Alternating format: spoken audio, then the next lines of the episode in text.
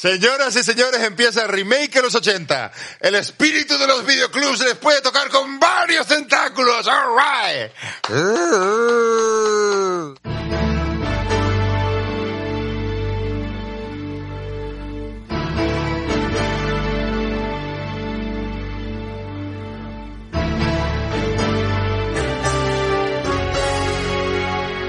Remake a los 80. Nos adentramos en el videoclub. Emociones y recuerdos con los mejores estrenos de cine de aquel momento. Dirigido y presentado por Juan Pablo Videoclubsero. No olvidéis vuestro carnet de socio remaker.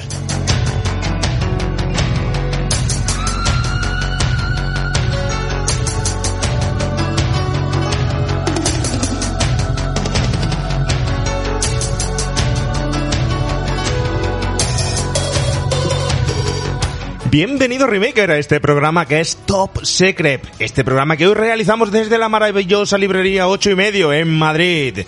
Debido al gran éxito de este podcast y al gran movimiento fan que hemos ocasionado, nos han llamado a última hora para hacer una pequeña sustitución, nada importante, iba a venir por aquí Buena Fuente, pero al final hemos sido nosotros los encargados de entrevistar esta mañana a los invitados que vamos a tener. Pero todo, todo cuando hemos llegado se ha complicado. Nunca nos íbamos a imaginar que en nuestra estancia íbamos a vernos involucrados en una misión tan complicada y absurda como esta, marcándonos un baile y debatiendo sobre nuestra nacionalidad y algo de política. Estoy aquí con Carlos Aceituno. Carlos, bienvenido a Remake los 80. Bienvenido y bien hallado, Juan Pablo. ¿Qué tal el viaje de Jaén a, a Madrid? Pues muy bien, pero he visto a un chino con mascarilla. Ya, ya me ha asustado. Eso es. Te lo juro, ¿eh?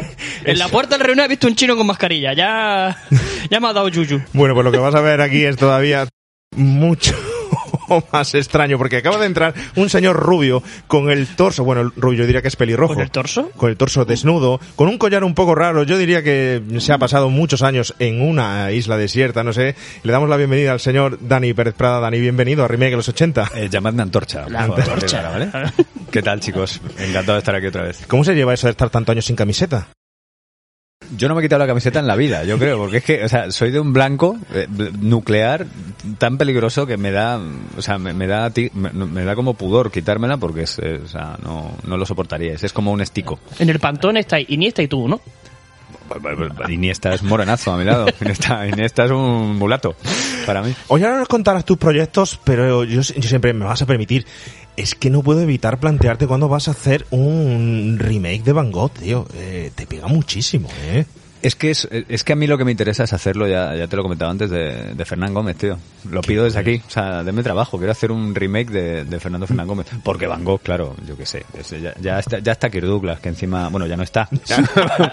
pero estaba, pero sí, sí, sí, claro, Van Gogh. Sí, es que como ha habido pocos pelirrojos y como hay pocos pelirrojos actores, pues sí, claro, por ahí puede salir curro. ¿Y alguna de sus películas en concreto o un biopic?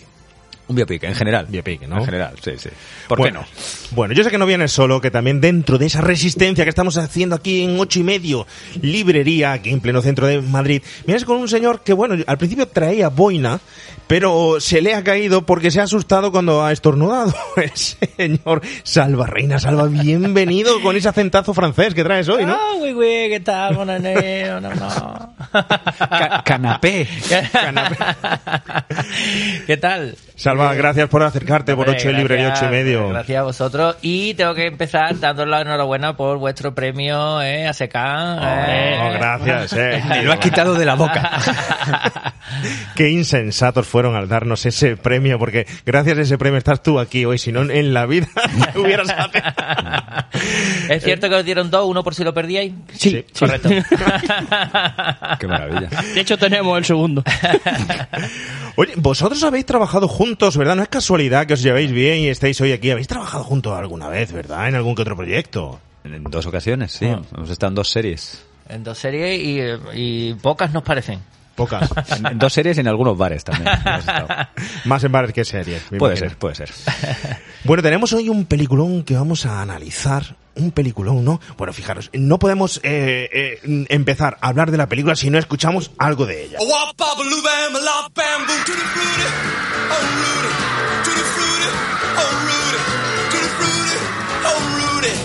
Oh bam. Got a girl named Sue.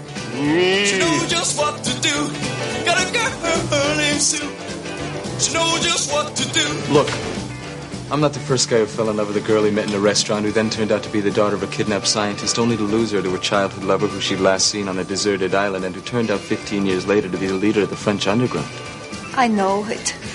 It all sounds like some bad movie. Got a girl named Daisy. She almost drives me crazy. Got a girl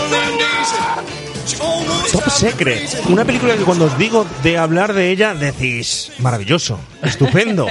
Prim- primero hablamos de hablarte, ¿eh? ¿De verdad, Salva? Sí, Comentamos, ¿eh? que fue la primera película que tuviste en tu infancia. Esa fue la primera peli que yo me llevó mi padre a ver, sí, sí, sí. Este. Aprovechamos, ¿cómo era tu experiencia en el videoclub por aquella época? Pues mira, yo eh, recuerdo sobre todo cuando iba al pueblo y para pasar la tarde del sábado yo decía siempre a mi abuela, abuela, dam- dame un 200 pesetas, yo no sé cuánto era, 20 duros, da Ah, bien. de todo, de todo, de 20 Voy- euros, 200, voy a ir al 300. videoclub, voy al videoclub. Y siempre recuerdo que el pobrecito este siempre me decía, tráeme uno de Manolo Escobar.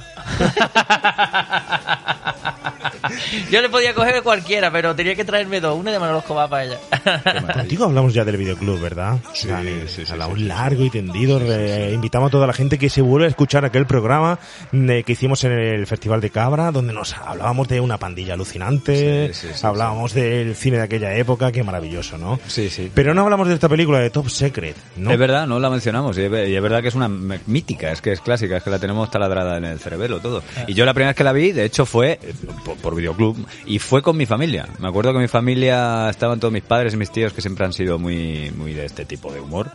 Eh, sí, sí, me acuerdo de verla, no recuerdo en qué año fue ni nada, porque yo era pequeño, pero sí que me acuerdo pues esas veces que ibas a...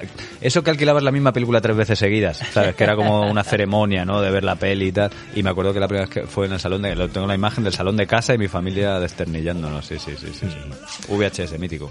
Mítico. Salva, tú me dijiste, es maravilla. Maravilloso, sí, sí, sí, sí, sí, sí, recuerdo porque son, es una peli que tiene como escenas que ya, como ya te digo, que entre el grupo de amigos y tal todavía repetimos, ¿no? Artículos de coña y toda esa historia, pues al final eh, siempre cae en alguna reunión, cae alguna frasecita de todo secreto.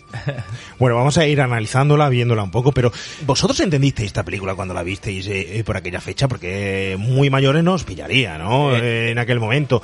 Este tipo de humor, que esa mezcla entre Monty Python, entre Mel Brooks eh, y estos señores, eh, los hermanos Zapp, eh, ¿entendisteis aquello en aquella ocasión? Eh, Es, es, es una buena pregunta, porque yo creo, re- sí que recuerdo que, que la- es la típica película que había, que tú veías que tus padres y tu familia se reían más que tú en, ciertos momentos, que decía, bueno, no, entiendo, no me parece tan gracioso. Y luego, según la vas viendo, pues una película que revés durante toda tu puta vida, vas descubriendo gags que son a lo mejor más adultos o que evidentemente de pequeño no los entiendes. Pero yo creo que es una peli universal, macho. Yo creo que es una peli que tiene gags para todo el mundo. Quiero decir, gags que puede entender un chaval de 5 o 6 años y, y, y un, y, y de ahí para adelante.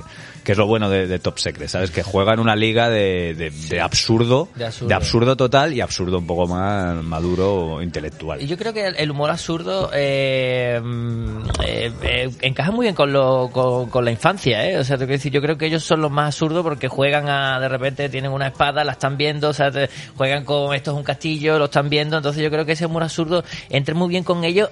Y solo tienes que ver los dibujos de hoy en día. Yo algunas veces he enganchado con mi sobrino y digo, Dios, pero esto qué locura es.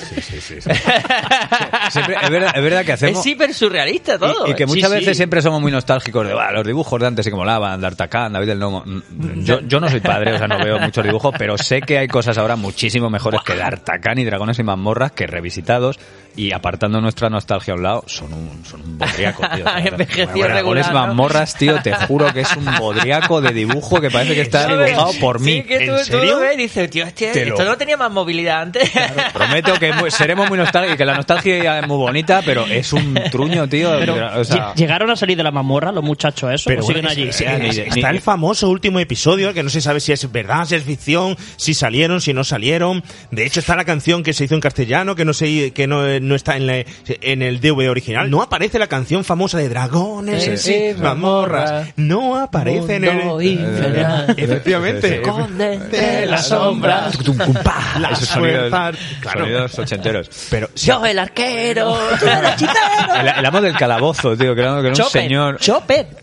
Eh, ¿Se llamaba Chopet? Se llamaba Chopet, el amo del calabozo. O sea, sí. Un momento, un momento. Se llamaba Chopet. Sí, sí. Y aquí lo tradujeron como el amo del calabozo. No, no, no, el amo lo, del tradujo, lo tradujo alguien que- No, no, a- en el- la movida madrileña, alguien dado a los clubes nocturnos, está claro. El amo del calabozo se llamaba Chopet. Claro, claro, Era por el amo del calabozo Pero se es- llama Chopet. por eso, Pero por es eso. una, es una Un mini sustitución, o sea, sí. Qué maravilla, tío. El amo del No, calabozo. pero una tradición, una traducción tuya o No, no, no, de verdad. que No, se no, llama es. Chopet o algo así, tú has dicho Chopet. No, no, a, a lo mejor fue un, un Spanglish, pero le llamaban Chopet. Eh, los dibujos eran Chopet. sí, sí, me imagino que es como una traducción de esta película, ¿no? Eh, Sí, sí, es, es deplorable. La traducción de Top Secret, ahora hablamos de ella. Bueno, sí, exactamente. Aquí, aquí hay una, he estado mirando y hay un cartel que pone súper secreto. Me imagino que pu- puede ser una... Eh, Esas cosas me flipan, esas cosas de las traducciones muy ochentero, por cierto, top secret y debajo super secreto, que es como, atención, la mejor, era reanimator y debajo ponía reanimador, entre paréntesis, ¿sabes? Para, que quede claro, que esa sí que es buena. La mejor es Psicosis, que en Argentina se llamaba eh, El asesino es la madre. No, Ah, bueno, sí. y, y, en, se- y en cierto sentido, él está muerto. Hay un Claro, país sí, que en- se, se traducía, él está Chile. muerto. Y dices, joder, vaya, ¿En tío, serio? Qué sí que alegría, es macho. un pedazo título, ¿no? Sí, sí, sí, eso es una putada. Eso es una putada. Bueno, retomamos, retomamos Sí, un venga, poco. que nos vamos. Se nos va y mucho, eh, verás Por, tú. por cierto, volver a ver en Dragón y Mazmorras, por favor, ¿eh? Que Ya tiene, tiene, tiene su, tiene su mensaje profundo esa serie. Ah, Se hacen difíciles de ver. Bueno, Se por hace- ejemplo, se hace Ulises. difícil de sacar de la cabeza. Había estado todo el fin de cabeza. semana. ¿Os acordáis de Ulises? Hombre, de la serie. Ulises. Yo soy no, no, pequeño robot, tu Es amigo que él es un poquito más joven. Es un poquito más Es- joven. son esos eh, tres años de diferencia. Sí, sí, que- sí, sí, sí, eres un poquito Yo- más joven. Ulises Yo pilla no frases tan, No, no, tan pequeño buenas robot. como está más colgado con los amigos de Ulises. O sea, Estaban sí, todos colgados no, allí no, recuerdo, no recuerdo como haberlo visto. Es como Comando G, que me pilló a mí un, Comando G. un poquito más pequeño que la generación que lo. Somos viejunos ya. Eh. somos, somos, lo somos, lo somos. claro, claro. Bueno, retomando. ¿Vosotros Venga. creéis de verdad que esta película, habéis dicho que puede ser entendible, pero para un niño de 5 años, cuando escucha la frase mi nombre tiene en traducción significa mis pechos son los que desafían la ley de la gravedad, que con 5 años no tiene ni puñetera idea de lo que es la gravedad, pero Sí, sabe lo que es un pecho? sí. ¿Tú crees que lo entiendes? Sí. en ese momento? Mm, Intuye esas cositas. Sí, Sí, coño, sí. Hombre, ten en cuenta que él hasta viene de cinco años, viene de una época más cerca de los pechos que a lo mejor ya Claro. lo que le va a quedar hasta, hasta, adulto. efecti- efecti- Efectivamente. Tiene el efectivamente. recuerdo más fresco que alguno, por, Claro, por suerte. Te va a escapar por ahí. Hombre, cinco años, cinco años, pero- qué buena racha. Y la ¿no y la, la gravedad cuando la descubrimos. Ahí, ahí sí que pillaba yo. No, pero sí que es innegable que, que Top Secret, joder, me estoy acordando de los gags visuales que tienen tan simplones como el de los prismáticos, ¿no? Cuando mira por los prismáticos, que, que ves el plano de lo- del recorte de las lentes y con las vacas de fondo y las vacas de repente saltan, ¿no? Hacia el, saltan el recorte del prismático. Eso lo entienden. quiero decir, Sí, ¿no? sí, Es- es- sí. Son cosas así que no... Aparte es una película que contagia, quiero decir, aunque tú veas la, aunque no entiendes, seas pequeño y la veas, ves que hay gente riéndose de eso y, o sea, pues, se cae un nazi desde una torre y se parte en mil pedazos, quiero decir, es que eso es, eso es Peppa Pig, al fin y al cabo. Sí, sí, sí, sí. ¿Qué- ¿Cómo harían eso? Es Eso para- se- sería un tío de caramelo para que, que se, se reventara. Eso es No, pues ¿eh? estuvieron probando con nazis Sí, hasta sí, que sí, dieron sí, con sí. uno frágil. Qué lástima que no siguieran.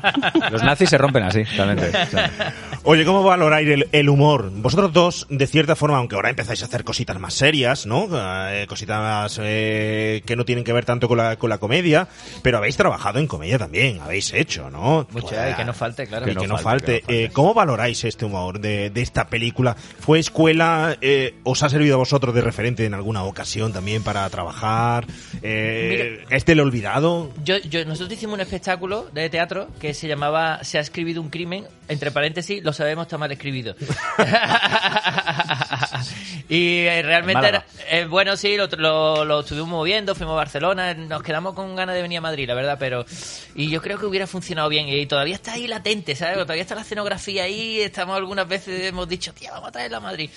Pero era un poco en esta línea, era un poco en esta línea, era un poco llevarse el humor de estas pelis que puede ser mm, un poco in- inalcanzable en el teatro y llevarlo ahí sin miedo. O sea, de repente salía la Virgen de Rocío, de repente salía, yo qué sé, y, eh, había el, detective nunca encontraba la pistola, siempre sacaba una zapatilla, un plátano, no sé qué, joder, mi pistola, mi pistola. Cosas como muy basadas en este tipo de humor. Yo creo que al final son referentes y tanto esto como, otro, como bien dicho antes, Monty Python, como otro referente así de un humor un poco más absurdo, al final eh, te, van calando eh, tu forma de entender el humor. Yo es que es que es una de las cosas directamente por la que por las que me dedico a esto, o sea, este tipo de películas. Aterriza como puedas, agarra como puedas, Hot Shots, o sea, todos los que han hecho lo- los Zucker, los Zaz, Zucker Abrams y el otro Zucker, eh, es que a mí me desde pequeño las he revisado tantas veces, agárralo como puedas, la, la- la hemos comentado con los colegas, igual que Sara, tantas veces, tantas veces que se te quedan aquí y es uno de los motivos por los que a mí me hace mucha gracia. Yo, yo siempre he dicho que ojalá hubiéramos que en España falta como una comedia Sí. así de absurda, tío, o sea, he visto cosas parecidas por los del túnel y había cosas de Spanish Movie. Spanish Movie, sí, pero Spanish Movie es propiamente eso, o sea, es un, es un Es un intento, spoof, es sí. un spoof, no, es no un, es cu- intento cuajar, no, no llega a calar. no, sé. no llega a calar, tío. Tenemos, tenemos nuestra tradición berlanguiana y de cuerda y tal, pero hay algo de- del, del absurdo absoluto que, que, por otra parte es, mm, es muy fácil de entender y de ver y de reír, pero yo creo que es muy complicado de hacer. Y No de hubo, no hubo una de, de Gran Wyoming, de un agente también, de un policía. Vivancos 3. Sí, no me acuerdo, pero era, era yo creo que Hombre, era una- eh, un acercamiento a esta movida, ¿no? Exactamente. Sí, creo que Vivanco y Vivancos tres, 3. Y si así funciona, hacemos las dos primeras, totalmente. Sí. Qué bueno, qué bueno, qué bueno. Es muy difícil. Pero yo creo no que- llega- no llega a terminar de cuajar en taquilla, No, ni- no se sabe hacer, macho. De hecho, hasta los intentos americanos, que son los que saben, eh, los intentos que han hecho de, de inten- o, o incluso los Zucker, Abrams Zucker, cuando han intentado mm, copiarse a sí mismos, copiarse, ¿eh? pues le- a veces les ha salido un poquito más pastiche y tal, pero yo creo que pff, el, el humor son únicos en hacer este tipo de los spoof movies y tal, eh, son únicos. Pero tú conoces bien también este humor, porque tú vienes de A trabajar con. José Luis Cuerda, que Pero es no- un maestro también, o era, Pero es una un cosa un poco más surrealista. No te creas que hay. Yo creo que José Luis Cuerda es, es, eh, es más surrealista en lo intelectual, Y en los discurso, diálogos, ¿no? y es un discurso y, es- y hay una base. Esto es pura anarquía, quiero Sí, decir. sí. O sea, aunque sí que hay, por ejemplo, en Top Secret, en Top Secret sí que hay una cosa un poquito hasta republicana ahí, de Partido Republicano. Los, estos tíos son, ahora sobre todo son, son, creo que son muy adscritos al Partido Republicano. de América. pero, pero hay una cosa ahí de, yo que sé, muy americana y muy tal, ¿no? Muy suya. Pero Hot Shots, o sea, hay- Sí, sí. Pero ah, parodiado, pero sí que está ahí el mensaje, ¿verdad? pero yo creo que no tiene mucho que ver con, con el surrealismo este ibérico de Berlanga. y No, no. Para Aparte ya lo hablamos en el, en el programa de, de Amanece con los Pocos, que os recomendamos que lo escuchéis, la diferencia entre el surrealismo, el surruleísmo, Surruralismo. surruralismo que hacía José Luis y el absurdo, que son dos vertientes totalmente distintas. Lo que sí es verdad que, que esta comedia tiene dentro de ella todo lo que puede tener una comedia, porque tenemos desde visuales, desde gags de contexto, eh, sonoros, no sé si os acordáis de ese momento en el que con el está sonando el grillo, gri, gri, gri, gri, y con el martillo, plaf, y, le- Sí. y lo machaca. Y suena ¿no? Efectivamente. O cuando andan por, por la hoja y dices "Shh", y ya no será la hoja. Bueno, perdón, o sea, la, la- la escena del... Es que es un no parar. La escena del caballo cantando ópera, tío. Sí. O sea, eso, eso es... maravilloso. Claro, es como... Y lo ruedan, porque claro, tú te pones a pensar. Yo digo, Venga, tú... tírale, tírale, sí, en sí. guion. O sea... mm, Pues un tío va tirando un carro y de repente, claro, yo no sé si esto, no sé, tío, es que es como martes y 13, te imaginas un momento en que lo están escribiendo. Vale, venga, un caballo tirando un carro y va cantando ópera. Pero para rodar eso, o sea, quiero decir, rodar esa mierda, tío. O sea, parece como que todo hay que hacerlo desde el cachondeo. Y un rodaje es una cosa muy seria y siempre hay prisas y siempre Claro. hay gritos y siempre hay... Entonces, ro- hacer una pelea así, yo, a mí me encantaría ver cómo la hicieron, el making of de eso, tío. Porque no sé si lo hicieron descojonándose, si es una cosa, no sé, no sé, me, me, me, me causa mucha curiosidad. Luego visualmente, visualmente también tiene un juego de cámara que, que busca el humor. Cuando las botas, va subiendo la cámara, las botas que aparece, parece que va a aparecer el nazi, lo que tú has comentado Sí, sí. antes, la vaca que se salta el, el- el prismático, es decir, está jugando con la propia imagen para crear Eh, el es, humor. que, es que eso es cine mudo, realmente es como, Claro, es como si claro. estuvieras viendo una peli de Chaplin o algo así, es como de, De hecho- de- tan básico todo, tan primario. Sí, que- hay veces que, dicen, no, no, no, no, no, no lo va a hacer, no lo va a hacer, y hace pu, y te le da, incluso le da dos vueltas más. y Dos dice, vueltas pero más. que pare ya, no, no, ahora me ha salido otra vez. No, aquí". no, te lo voy a remarcar ahí. Como cuando, cuando están, está- es que ayer me estuve viendo los mejores momentos, cuando están, eh, la típica mierda de, de secuencia de, bueno, este es el plan, vamos a ir por la valla, vamos a ir avanzando hasta la valla que está aquí, entonces ves una, el primer plano de un palo en la, la tierra tal, y entonces el palo ya llegas a una alambrada, y pues ya ves vaquitas vaquitas puestas de, mu- de miniaturas de vaquitas. Y luego ya empiezas a ver, el plano se abre y ves que hay una especie de castillo armado ya de no sé qué, que de repente pasa un tren, pasa un tren a vapor. De este, o sea, es como, y el plano ahí te lo cuentan en dos minutos. Y dices, joder, es que no paran, macho. Y es como pa, pa, pa, pa, pa, o sea, se ceban. Pero tú piensas, ¿de dónde has sacado la maqueta tan rápido? Claro, claro. el castillo de Grayskull de He-Man Todo, está todo, puesto sí, ahí. sí. Qué maravilla, qué maravilla. Pero que juegan a, a una cosa que me gusta mucho que es saltarse la, la película, ¿no? O sea, hacer un distanciamiento. O sea, hablabais del plano este de los, de los prismáticos, pero también está el plano en el que dice, bueno, una conversación un tanto incómoda y miran, y miran a cámara. O el momento en el que tienen el juegan con la óptica, en el que cogen el teléfono en perspectiva, que parece que es un teléfono en primer es plano, y luego un teléfono gigante. Yo creo que vale todo, ¿no? Yo creo que son pelis de vale todo. Sí, y, o la- y el que el, el que la ve compra ese, ese- esa fórmula y sabe lo que va a ver y, sa- y, y es más, como no encuentre todas esas locuras, a lo mejor la dice, eh, ¿qué pasa aquí? Y mis mierdas. Está buscando eso. O la, o la escena que es tronchante también de- del paracaídas, cuando están los dos cayendo con el paracaídas, le dice, Nick, momento, y sube hacia arriba, se giran, empiezan a, a darse de espalda atado al mismo paracaídas, y cuando se van a besar, aparece una chimenea colgada en un paracaídas, ¿no? Detrás de ellos. Y a mí lo que me flipa, ya, bueno, ya seguimos si quieres con la, con la- la sinopsis y tal. Eh, lo que me flipa. tú sigue, Esto va a ser un caos. No, pero ¿no os parece que, que con, mm, ya los que nos dedicamos a esto y tal, y al- o sea, que es una peli muy cinéfila?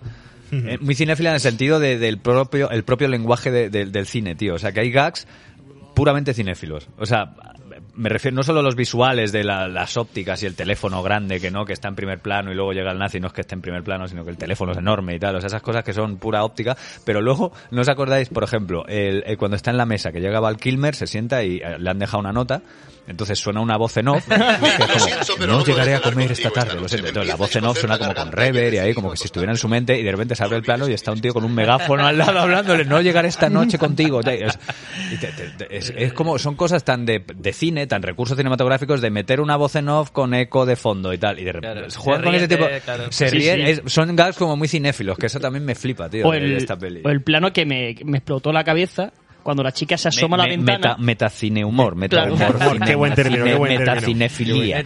El plano cuando se, se asoma la chica a la ventana y ve todos los coches pasando y de repente cuatro hámsters dando vueltas por allí entre los coches como diciendo te voy a romper la ilusión entera. Pero eso, pero eso es brutal, porque eso lo cogieron de una maqueta que se encontraron de Superman. Sí, de la Cuando película. rodaron Superman, Ostras. se encontraron lo- los hermanos Zack, eh, la maqueta, la cogieron y dijeron, esto tenemos que sacarlo aquí Pero como tienen, sea. tienen más, tienen más anécdotillas de esas, esas me gustan a mí, ¿eh? Sea, esas cosillas Alguna- alguna de una maqueta de Superman, cuéntame De más de esta. ¿dónde estará la maqueta y lo que, lo que costará, no? La, la maqueta. Ahora te cuento, ahora te cuento más. más- más, Sí, más. es que no, puede- no- no- es no parar, tío. O sea, empezamos a contar secuencias y te, te montamos el programa. Eh, Perfecto, perfecto. Lo que, bueno, hay que decir que esta película se estrena 19 de noviembre en España del 84. Situemos un poco al, al oyente.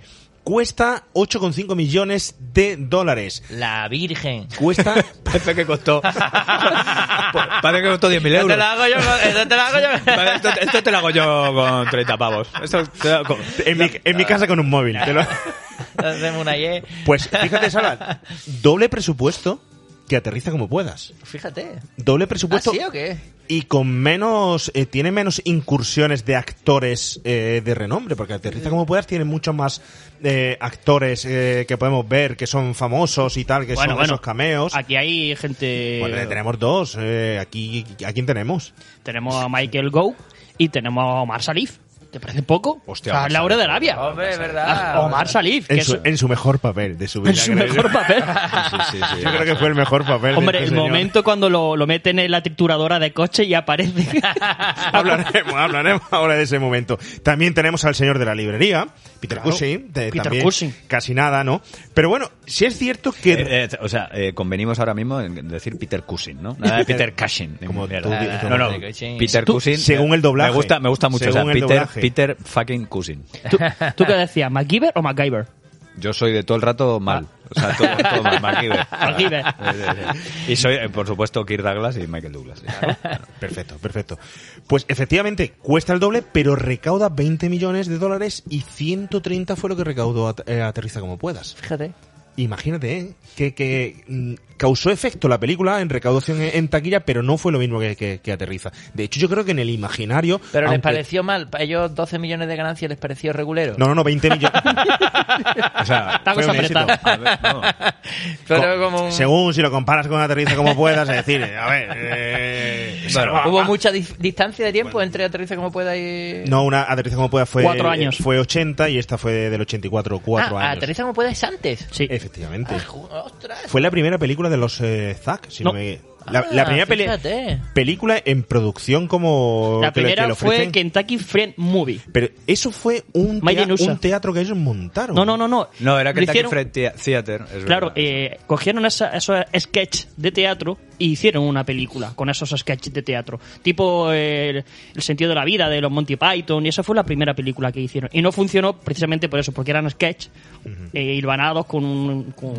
Con un argumental Sí, flojísimo. que no estaban, no estaban Y la primera, como sí, peli, como claro. línea argumental, sí fue eh, Pues aterrizar como fíjate, yo pueda. no sé si es por el éxito, como tú dices, de la película. Yo creía que Top Secret era anterior. No, ¿Sabes? de- Como, como que era la primera, pero no tuvo tanto bombo y luego ya hicieron otra, ¿sabes? O sea, que fue una bajadilla, hecho, fue un mal que- rollete para Sí. los Zaz. Sí, porque a los Zack le... le- Ay, Fue una bajona. Hicieron Echaron Zaz. la culpa a Val Kilmer. Y luego- y- y- Maldito Val. Y luego 30 años después aprendieron para otro trío de directores para hacer la trinchera infinita. Hasta entonces no se ha visto otro trío más verdad, trío, trabajando juntos no- como directores, no, no. efectivamente. El problema de esto fue que le ofrecieron hacer Aterriza como puedas dos y se, se enrocaron y dijeron que no, que no, que no querían volver a hacer la misma película, la segunda parte y tal. Y si no me equivoco, ellos dijeron, mira, tenemos que hacer aquí un eh, cruce entre cine bélico y música de Elvis Presley. Qué y lo tenían ahí en el melón metido ellos y dijeron, tenemos que sacar el, el proyecto como sea, ¿no? Y de ahí fue de donde salió esta película, porque realmente eh, esta película tiene muchísimo de cine bélico, ¿eh? Sí, hombre, muchísimo claro, del ¿Qué, cine. claro, qué yo conexión creo que ta- qué conexión tan fácil, ¿no? Cine bélico con Elvis Presley. No Sí, sé, dicen si que la veo- ahí veo dicen una que buena la mierda. juventud está perdida. Ahí- sí, efectivamente, efectivamente. Ahí veo, ahí veo una peli. Elvis Presley en la guerra. Guau. Venga, Santember el porro. que- Lo pago. ¿Qué queréis? ¿8 millones? 8 millones. Sí, sí. ¿Vosotros acordáis del cine bélico que veíais en vuestra infancia? Poco, no poco, poco. mucho ¿no? cine bélico en la infancia. No, no, no, no, poco cine bélico vi yo. La- yo también. Top Secret. ¿Referencias en esta película de ese cine? Yo sí la veo una clara. Y Además, una que me encanta, que es La Gran Evasión. La gran evasión. Ah, bueno, claro, claro. Cuando, Steve, eh, cuando Steve McQueen huye con la moto, hay una parodia brutal que es Val Kilmer con la moto saltando por encima de una alambrada y luego de repente salta ocho autobuses. Sí, porque sí, sí. sí, sí, Entonces sí. hay una parodia muy clara a la, a la gran evasión. Pero aquí. yo la gran evasión no la vi, ya está más. está De hecho, más- mira, dato curioso. Eh, eh, Harrison Ford aparece en la gran evasión, cosa que alguien, mucha gente no sabe. Harrison Ford. en la gran Harrison. Ford aparece en la gran evasión y es uno de los extras eh, vestido de nazi cuando se escapan en el tren. Anda. Era un, un vaya. pequeñeque. Bueno, estaba haciendo, estaba haciendo personaje para cuando Claro. hizo Indiana Jones. Claro, claro. Estaba haciendo coaching. Sí, sí. Hostia. Pues Gran Qué Evasión, fuerte. por ejemplo, a mí me recuerda también, y tiene mucho de ello, de los 12 del patíbulo. Hay que tener en cuenta que ese momento en el que Estados Unidos empieza a ridiculizar a los, mm, de cierta forma, a esa guerra, esa gran guerra, con esas películas donde se introducen elementos casi de John Ford que son cómicos, que rompen la tensión. Y son el 12, los 12 del patíbulos que, que al fin y al cabo tiene, no sé si la habéis visto, la tenéis en el imaginario, pero es una película que contiene muchísimo humor y mucha parodia de los propios soldados. De hecho, hay, una- hay un pseudo chiste en los 12 del patíbulo. Claro, como son presos, eh, la misión suicida es que se van a vestir de nazi, se van a, ahí se van a infiltrar. Y todo funciona de puta madre hasta que uno de ellos dice, eh, hay un pequeño problema, teniente. ¿Cuál? Dice, nada, que yo soy negro. y el teniente, hostia, ¿verdad? Y aquí lo hacen, lo hacen dos veces Café porque... olé, que va- que- Café olé. que Café olé vestido de, de nazi, negro, por los Café pasillos olé. como si nada, ¿eh? Como no... no Pero, pasa esa- nada. pero re- no son nazis, ¿no? En Top Secret son, son realmente de la, de la RDA. RDA. De la RDA, o sea, Yo no pero bueno, sí, no, está claro. Yo creo que ves a un, a un- pero es- a un no, tío alemán vestido de... de- Pero es interesante porque juegan, juegan a eso. O sea, yo creo que estaban ahí en el del 84, ¿no? Pues mira, en pleno riganismo ahí, que juegan, que eran todo el rato los americanos muy buenos, los rusos muy malos, era la década esta de la Guerra Fría a tope. Sí, pero- También va, también va un poco de eso, sí, pero que- que Se es interesante ríen. porque los tíos estos, los ZAD, yo creo que son un poco carcas en ese sentido. Y, y por ahí se les ve, ¿sabes? De se, se ríen de eso porque en un momento dado dicen está en la avenida en la avenida Lenin no en la avenida Lenin antes llamada avenida Hitler Sí, sí. Pero, bueno, y, que, y que- y que fíjate si fuera hoy en día esa peli no la podría. O sea, quiero decir, Claro. el- ¿cómo se llama Cafeol en la original? ¿Lo sabes? no sé yo me quería ver que- la, la versión original La pero versión no, no he Era, podido cho- era chocolate o algo así, chocolate. O sea, que quiero decir, o sea, ponte tú ahora a poner un, un tío negro en una peli y llámale chocolate eh, Zulu. O sea, directamente, venga, no, esto no se rueda. Bueno, estaría bien hablar un poquito más de estos señores, del, del, del trío, de este trío que, que luego... de El tu trío Calavera. El trío Calavera, ¿no? Y luego su, su trayectoria fue muy breve, creo que fue una trayectoria breve, que tuvieron pocas películas entre ellos, es como suele pasar en las mejores empresas, terminan peleándose entre ellos. Bueno, si la produjeron ellos, entre 12 por aquí, milloncillos por allí y 20 por allí, pues... Salieron bien. Y solo- Duraron lo que tenían que durar. ¿Para qué, ¿Para qué Como más? decía Fernando Fernández Gómez, ¿no? que esta vez dice, yo no entiendo cómo hacen otra, ¿no? ¿Para qué más? ¿Para qué más? Esta que- Además, teniendo en cuenta que fueron 18 millones y no los 120 anteriores que, que ganaron, pues bueno. Pero eh, sí, pero sí duraron, sí duraron, porque los 70 hicieron ahí, pues esa, 13 que no pueda, como pueda, hicieron la serie de Police Squad, que es la Claro. que la que está basada luego, que luego volvieron para agarrarlo como puedas, y Hot Shots y todo. Hot Shot fue ya un proyecto en solitario de, de Jim De- Abrams, de, de uno de- Abrams, de, los, de los fíjate. dos hermanos. si queréis os cuento un poco de, de los directores Te lo pido por favor, te lo pido por favor. favor. Ah, dale, si me lo pides con ese amor por cállame. favor. Estaba yo Mira, diciendo, no eh, me van a contar nada de los directores. me cago Los directores, padre. Se conocieron en, en el instituto, ¿vale?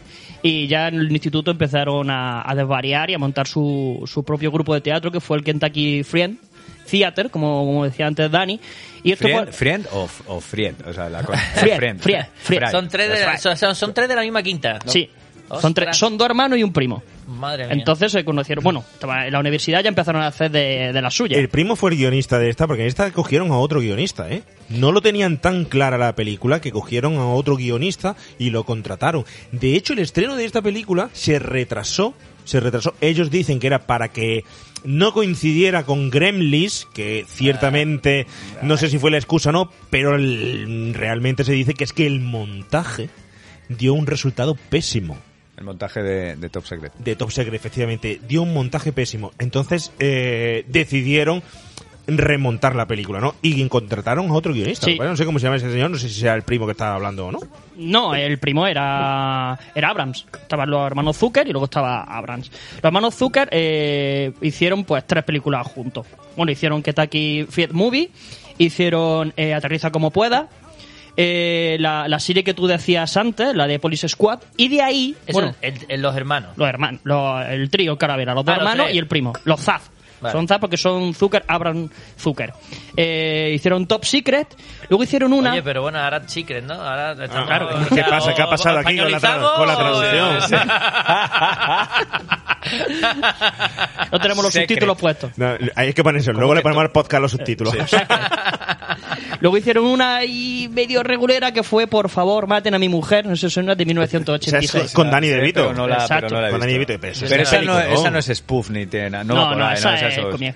Y a partir de aquí ya partieron ramala y dijeron cada uno por su casa. Entonces eh, empezaron su gira en ¿Te solitario. imaginas, ¿Te imaginas que ellos en Estados Unidos hubieran dicho, partimos ramales? El perro de Break Ramón out. Ramírez Quiero- no tiene rabo. Quiero que sepáis que partimos ramales. Sí, sí, sí, sí. Zack ¿Cómo sería la traducción original de Bro- bro- broken... Broken Rambles. Broken Rambles. Pero, pero un momento, agárralo como pueda. ¿O ¿Has llegado ahí ya? Eh, no, Ah, vale, hicieron, perdón. hicieron agárralo como, eh, Abre- agárralo abre como ese pueda. melón, abre ese melón. Agárralo como pueda fue entre Top Secret o Top Secret y eh, Por favor, maten a mi mujer. Que lo hicieron prácticamente muchos chistes tan reciclados de Police Squad. Eh, Sí, no fue, pero agárralo como puedas es del 89, que esto sí me acuerdo yo. Claro. Y, y, y es anterior a la de agarren a mi madre. o- En el no? 88. Ah, perdón, no, no, no. eh, Claro, claro, es que yo- la última que hicieron juntos, ¿cierto? Ve, ah, está atento, está atento. No, no, eh. es que claro, no, En el 86 Es que fue, yo- por favor, matar a mi mujer. En el 88, agárralo como pueda. Agárralo como puedas. Además, y, y eh, agárralo como puedas es la última que hacen juntos. Exacto. Ah, amigo. Yo tenía lo- entendido que, que David Zucker fue el que crea esas dos películas y que no fueron no fue una creación ya de ellos dos, que había un director nada más, no sé, ahí tenemos un limbo. Es que menuda movida, tío. Claro. O sea, Agárralo para mí es un no ente. tiene- Para mí no, es un- tiene se- no tiene secuela. para Agárralo sí, pero igual Sí. no eran ya de los tres, ¿no? Claro, eh, David Zucker, que es el bueno, el que tiene más, más claves de, de humor. Luego Bueno, esto, aquí vamos a entrar en un debate. Claro, sí, sí, a mí me gusta más, ¿te imaginas? A mí me gusta más el otro Zucker. O sea, Bueno, bueno, cuando, cuando escuches los títulos del otro Zucker, mm, puede que te guste Claro. más. Eh, a David Zucker eh, lo llamaron ya a última hora para que hiciese Scary Movie 3. Anda, y fue cuando se juntaron más o menos otra vez de, de- otra vez todos De juntos. hecho, hicieron la 3 y la 4. La 4. En la 4 ya estaban todos juntos. En la, o sea, 25 años después se juntaron en Scary Movie 4 para hacer la, esta película, ¿no? Este es. Y más vale que no se hubieran juntado para, para eso. Yo soy un fan de, Oye, de esta- oye, de esta- eh, de estas eh, películas de es que esto, tío, esto es interesante porque, o sea, eh, eh, hizo la 3. Sí. Es que, eh, a ver, yo recuerdo haber visto en su momento Scary Movie, Scary Movie 2 y, y decir, bueno, está bien, pero también, te, pero molaba más Y agarra como puedas, o sea, ta- Estoy de veía acu- de acuerdo contigo, Y, y, de tío, acuerdo. de repente, no sé en qué momento de mi vida vi eh, Scary Movie 3, no sé qué debía estar Claro, pasando. te confundiría, te Supongo que confundiría eh, ahora. esas tardes de, de- de cigarrillos eh, con amigos en casa, me vi Scary Movie 3 en un, o sea, quiero decir, en qué momento te pones Scary Movie 3 y te juro, tío, que ahora entiendo por qué, por qué me pareció la mejor. Dije, tío, pero esta sí que es divertida. O Por, sea, eso, por eso digo que David era- está considerado el mejor de. Amigo mío, claro, era porque de repente El que llegó tenía el que más- más sabía. chispa. Llegó el que sabía y hizo, claro, claro, claro. Bueno, bueno, yo no estoy de acuerdo. No Bueno, estoy de acuerdo. Bien, no estoy de acuerdo. Que A ver, debate aquí, a ver. exactamente. Venga, Bueno, yo me- Hay una James- película de los 80 que es un peliculón, que no podéis decir nadie que no os ha calado hondo y os ha dado en el pecho, que no habéis llorado y que no habéis hecho alguna vez esa escena Pero de- espérate que del barro Pero con, con, con, con vuestra novia, que es Ghost y no es de él, Pero es de su estamos, hermano. Pues estamos hablando de comedia. Ahí Estamos hablando, estamos de cine. No, estamos hablando de comedia. El más gracioso de los tres. Luego tenemos, serio? eh, en serio, el más gracioso el que le pega los, el que hace los punch más fuertes, el que le tiene más, mejor ritmo y van a mejor las escenas para que tengan ese toque más cómico. Bueno, invitamos a los oyentes. Para vosotros, ¿quién es el más gracioso de los tres? ¿Los tres juntos? ¿Ninguno de los tres? ¿O cada uno por separado? ¿Cuál de ellos? Lo- Oyentes, escribid. lo que está, lo que está claro es que para muchos oyentes nosotros no somos los graciosos. No. que traiga los Venga. El primo, aquí viene su colega, el primo. El primo, Jim Abrams, ¿vale? El Este- de los ramales. El de los ramales. el, el medio de los zas. El del medio de El los de- zas. De medio de zaz. La- la- El primo, la A, el primo, este eh, pilló su, su carrera en solitario, hizo Ensalada de Gemelas, ya el título promete, ¿vale? Ajá. Y inició la saga de Hot Shots. De Charlie Sheen, parodia de Vietnam, lo que tú decías que tienen un toque muy, muy americano. Está, De Top Gun. de, de- de Top Ah, Gun, ah. con, dándole caña, supongo que un poco a su colega Val Kilmer, que no Eso- acabaron muy bien. Eso era mítico, esa escena. ¿Vosotros acordáis de Hot Shot? Esa escena eh, haciendo los filetes de bacon y los huevos fritos en lo alto de la barriga de, de, de- de la chica. También muy Eso- Hot, Hot Oh, Shots tiene momentos, si- siendo por, para mí un poquito inferior a, a, pues, a Sí, Top Secret sí, y sobre sí, todo sí, a, sí. a la mejor de todas, que para mí es Agarralo, o sea, toda esa, esa para mí es la mejor. Eh, sí que tiene, sí que tiene algún puntazo y sobre todo, tío, de Hot Shots, están los mejores momentos suyos en la película también, es el personaje de Lloyd Bridges, tío, que hace del coronel este que está todo el rato, que ha perdido la cabeza ya, que está como que no se entera de nada y tal, o sea, ese personaje, te prometo revisarlo, están los mejores momentos en YouTube, que le, se le pone a hablar a un cuadro y tal, a una foto de la base y se le pone a llamar a uno, ¡eh, Sí. Lloyd, Lloyd, ¿ves? No me oye, y tal, y es una foto, la- te lo juro. Pero tío. recuerda un poco al sargento Lazar de Loca Academia de Policía. Es que va por no, a- sí, o al, o al despistado de Fran Drebin, va un poco por ahí, pero, pero te prometo que ese personaje es grandioso, tío. Hay un momento de, un- o sea, imaginad un paneo, ¿no? Un plano que está, un primer plano de un mapa. Un mapa tal, entonces se oye en la voz en off de unas manos que le están diciendo al otro la- las consignas del plan a seguir. Eh, tenemos dos, dos fusiles AK-47 y dos aviones aeroplanos que estarán esperando en la base para irrumpir en la, contra el enemigo. Entonces se va levantando la cámara y está un tipo explicándole al- a, Lloyd Bridges todo este plan. Entonces aparecerán, tal, tal, tal. Y Lloyd Bridges le mira y dice, después de un minuto hablando el otro, dice, no entiendo un pijo de lo que me está contando. me volaron la cabeza en Vietnam y tengo una bala incrustada en el tal, así que haga lo que le salga de los cojones. Me encantan eso, tío. Tú, tú, tú, tú no te has visto esa película, ¿verdad? ¿Cuál? Que Hot Shot, tú no has visto No, esa no, no, película, nunca, nunca me la he visto. y, ¿Cuántas sobre, y sobre todo los momentos de Lloyd Bridges no los he revisado. Qué bestia, qué bestia, qué bestia. Bueno, por primo Abrams, en el 97, eh, del 93 al 97, eh, se quita un poquitín de en medio porque tiene un niño con un hijo con epilepsia y al final decide hacer una película para concienciar a la gente de esta enfermedad, una TV movie sobre la epilepsia, pues que no, no le funciona muy bien. Eh, continúa más adelante y hace una cosa muy rara. No, no vamos a hacer bromas. Eh, continúa con otra que es tan regulera que no se acordáis que aquí fue Mafia Estafa como puedas.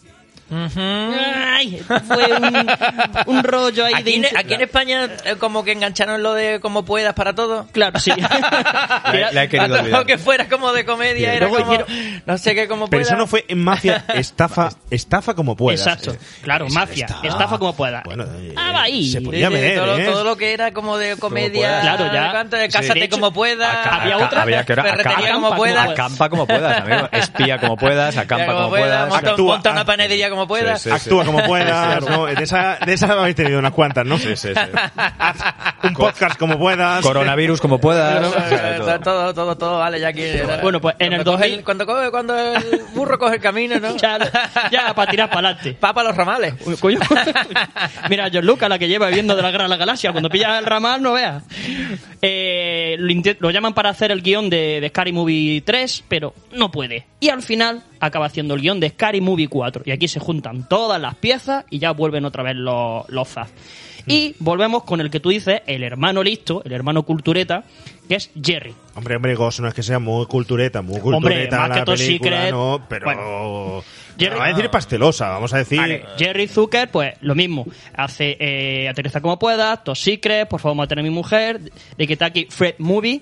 Y hace dos cosas muy raras, que una es Ghost y hace... Rara, por favor. Eso digo yo. Vamos a ver, Ghost. ¿No la Vin- entendiste? Cora. ¿No la Vin- es una- o qué? Ghost es- es una aberración. O sea, es una aberración. ¿Cómo, cómo, Ghost, tío, no, en serio. O sea, si la piensas, si la piensas, es tener al fantasma de tu ex mientras te acuestas, o sea, toda tu puta vida sabiendo que te estás acostando con otra persona y que el fantasma de tu ex está ahí mirando al lado, ¿sabes? O sea, hombre, por favor. Pero es hay que ser la retorcido. Yo hay me que ser- reí más con, con alguna de las que has dicho. Claro. Sí, sí, sí. Hay que ser retorcido. Digo raro porque sa- saca los pies del plato. De repente hacer spoof, hacer algo como Ghost, que es película de después de comer con lagrimón, de, de chocolate y día de, esa- de la mujer, de, de Esa- regla, de... es- oh, oh, esa oh. imagen, no me digas que no, de, de Demi Moore. Qué bonita, Por favor, esa bonito. carita, en los bonito. 80 Ese cuando lo, barro, ve- lo veíamos todos, nos enamorábamos de ella. Me hizo, me hizo mucha más gracia la de Lenny Linsen eh, eh, parodiando en, en Exacto. la Dragon Ball, Es verdad. que sale Lenny Linsen cuadrado, pero no, que sale, que sale un culturista cuadrado de repente de cuello para abajo lo enfocan y está cuadradísimo y tal. está súper mazado, tío, dándole que de repente el barro se empieza de manos, ¿no? a desparramar. Yo sí, te sí. tengo que decir una cosa, que después de Gop me pedí el Alfanova. A ver si mojaba, ¿no? No lo encontró mi padre. pobre. Tenemos aquí al Patrick Swayze, que es español. Y luego hizo otra también que sacaba los pies del plato, que de repente pasó al, al cine romántico, pasó al cine un poco épico, ¿no? Que fue El primer caballero. No sé si os acordáis de esa película de Sean Connery con Richard Gere. Sí. Richard Gere, que, que también conocido como... Hacia de Lancelot. Me... como, como, como Maciel. Por- por- porque es el amante de Ginebra. es- Bueno, bueno. Wow, wow. Qué bien hilado, qué bien. Volvamos a Ghost. Mejor. Eh, sí, eh, top, top secret. ¿Dónde nos Bueno. habíamos quedado? Estamos, es que fíjate dónde Nos estamos. vamos a la spoof movie. Yo sí quiero lanzaros un poco un, un pequeño debate porque hay que decidir, hay que intentar decidirse. Estos señores antes de los 80, por eso se marca y es tan importante, tan grande esta década en cierto género como por ejemplo era el terror, ¿no? El que se pasa de esos monstruos de la Hammer a el slasher a otros tipos de, mm, de, de forma de barajar el cine con Halloween y tal, pero en los 80 se crea un nuevo tipo de cine de comedia. Se crea el spoof movie. El spoof movie nace finales de los 70, primeros, y se le achaca a estos señores, a los Zaz, que fueron los culpables. Ellos son los creadores, o sea, ellos son los que hacen esta una peli así, la primera. Ahí es a lo que voy. Teníamos a ellos, pero no nos podemos olvidar de los Monty Python. Hombre, en aquel momento. No nos podemos olvidar tampoco de personajes que aparecían como Benny Hill. ¿Os acordáis de Be- Benny Hill y su, su comedia? Y no podemos olvidarnos, por ejemplo, de Mel Brooks. Esas sillas de montar calientes, esa, la loca guerra de, de las galaxias, el jovencito Frankenstein. Yo, si- sin, sin haber vivido la época per se, diría que los primeros fueron... fue- la, la película... mm, ¿Cómo se dice? O sea, creo que el germen de todo, de todo ese género es realmente aterriza como puedas. Es verdad que los Monty sí, Python... es que los Monty Python tienen otro discurso un poco claro. más. La vida de Brian línea por- de, cu- de cuerda, que lo estábamos hablando antes, ¿no? Que tienen como una. Dentro de que tiene una, Claro, lo- lo una que es- locura, pero tienen como una movida, ¿no? No, tiene otro fondo, no es tan absurdo. No sé cuáles son re- los cánones de- del, del spoof, pero yo creo que lo germinal está realmente con los con, con estos tres, con los Zaz. Y sobre todo, bueno, y con Aterriza que no puedas. Porque es verdad que la vida de Brian, vale, pues eh, no sé si es tanto una parodia como una especie de farsa, ¿no? De las películas bíblicas. Claro. la- la tal. O sea, no, no parodian una película. Yo creo que lo, lo- el- una de los de las reglas o del- de lo que caracteriza al spoof es que parodian un tipo de cine. Y hay mucho crossover, ¿no? Como mucha referencia Sí, a- pero sobre todo que parodian un tipo de género muy concreto, que en este caso eran las pelis de los 70, estas de aeropuerto y el Coloso en llamas y tal, pues dijeron, vamos a reírnos de este tipo de cine. Y creo que eso no se había hecho nunca. O sea, se habían hecho comedias, se habían hecho farsas, pero parodias de, de un género en concreto, con, con, con elementos solo de ese cine, Y, yo creo que... y, le- y, y lo que estábamos hablando antes, ¿no? Y cuesta abajo sin frenos, ¿no? O sea, te quiero decir, ¿no? Yo creo que... venga, vale va, todo, va, vale todo, vale todo, pero, pero creo que vale todo con, con, joder, muy pensado. ¿Sabes? Que yo creo que lo vemos desde fuera y es como, joder, cómo mola esto, cómo se lo debieron pasar escribiendo el guion. Y yo estoy seguro, macho, que, que no es fácil hacer una peli así, ni pensarla, ni hacerla. Todas estas cosas, ¿no? De, sí, y ahora vamos a decir, eh, no os preocupéis, tienen instrumentos de sobra para, para volar con ese avión. Y corta a plano de tocando instrumentos en la Claro. cabina. de- Eh, eh, lo- verlo es muy gracioso. Y muy fácil de ver, y muy fácil de reír, como he Y dicho antes, pero- y, pero, pero hacerlo, tío, y pensarlo y escribirlo y decir, vamos a rodar esto, Sí, sí. so- sobre todo porque, ¿qué sabemos de ese guion? O sea, cuando tú presentas un guion en el año och- 79 a productoras de, de aterriza como puedas, ¿quién compra eso? Claro, o sea, ¿quién, quién compra eso de, de decir, hostia, sí, venga, por ello, esto lo va a petar? Claro, Joder, yo creo que arriesgada, estoy de acuerdo con. Dani y, y creo que, mm, que los ZAF son los primeros en, en sacarle o darle brillo al, al tema de- del spoof. Tienen una, una tradición muy marcada que se ve la influencia de los Monty Python. De hecho, la primera película, la del pollo, la de Kentucky Fried La del pollo. era, era muy Monty Python. Pero sí es cierto que hacer una parodia general de la película son los primeros más o menos que tenemos constancia. De hecho, influyó tanto que los cómicos americanos dijeron, señores, tenemos que hacer algo. Y salió Saturday Night Live a raíz de esta gente. Y Mel Brooks estaba como por ahí, ¿no? En, en líneas paralelas. De hecho, Mel Brooks cuando intenta imitar a los Zaz, ¡mm! la caga. El jovencito Frankie tiene una cosa, pero cuando ya empieza a hacer la loca aventura de Robin Hood y todo La ya- loca, la loca no. historia del mundo, mm, sí, incluso la loca historia de, de las galaxias, bueno, que para mí es un peliculón. Sí, Yo sí. me lo paso eh, peinar el de, pein en el desierto, ¿no? Eso es velocidad absurda. eh, Vomito, no sé. vomito Barnes. Sí, sí, sí. la, pira- la piratería. Eh, Rocky eh, próximamente estará Rocky 5, 6, 7 y ni siquiera se, se había sacado, ¿no? Es decir, ellos fueron, en esa película, no sé si tenéis el recuerdo, eh, fue un augurio total de lo que sería la piratería y las secuelas. Fíjate. Porque solo estaba en aquel entonces en el mercado Rocky 2 y tenían en la estantería diciendo que Stallone iba a grabar todas esas Fíjate, películas. fíjate. Grabarán estas películas, nosotros ya la tenemos por adelantado. Ha hecho más, de hecho. ha hecho más. Es decir, era un- una maravilla, pero sí es verdad que bueno que Mel Brooks es eh, diferente. Tenemos por ahí también a cómicos im- importantes como Jerry Lewis, que de, de cierta forma también puede... O ¿Jerry Lewis o Jerry Lewis? Depende si eres de los ramales o de un pueblo de al lado. de al lado. Somos ramales aquí, recuerda. Jerry Louis. bueno, en definitiva, ¿vosotros con quién os quedáis de, de todos estos que hemos comentado? Buah. ¿De película o de, de autor? De autor, de autor. No, ni idea.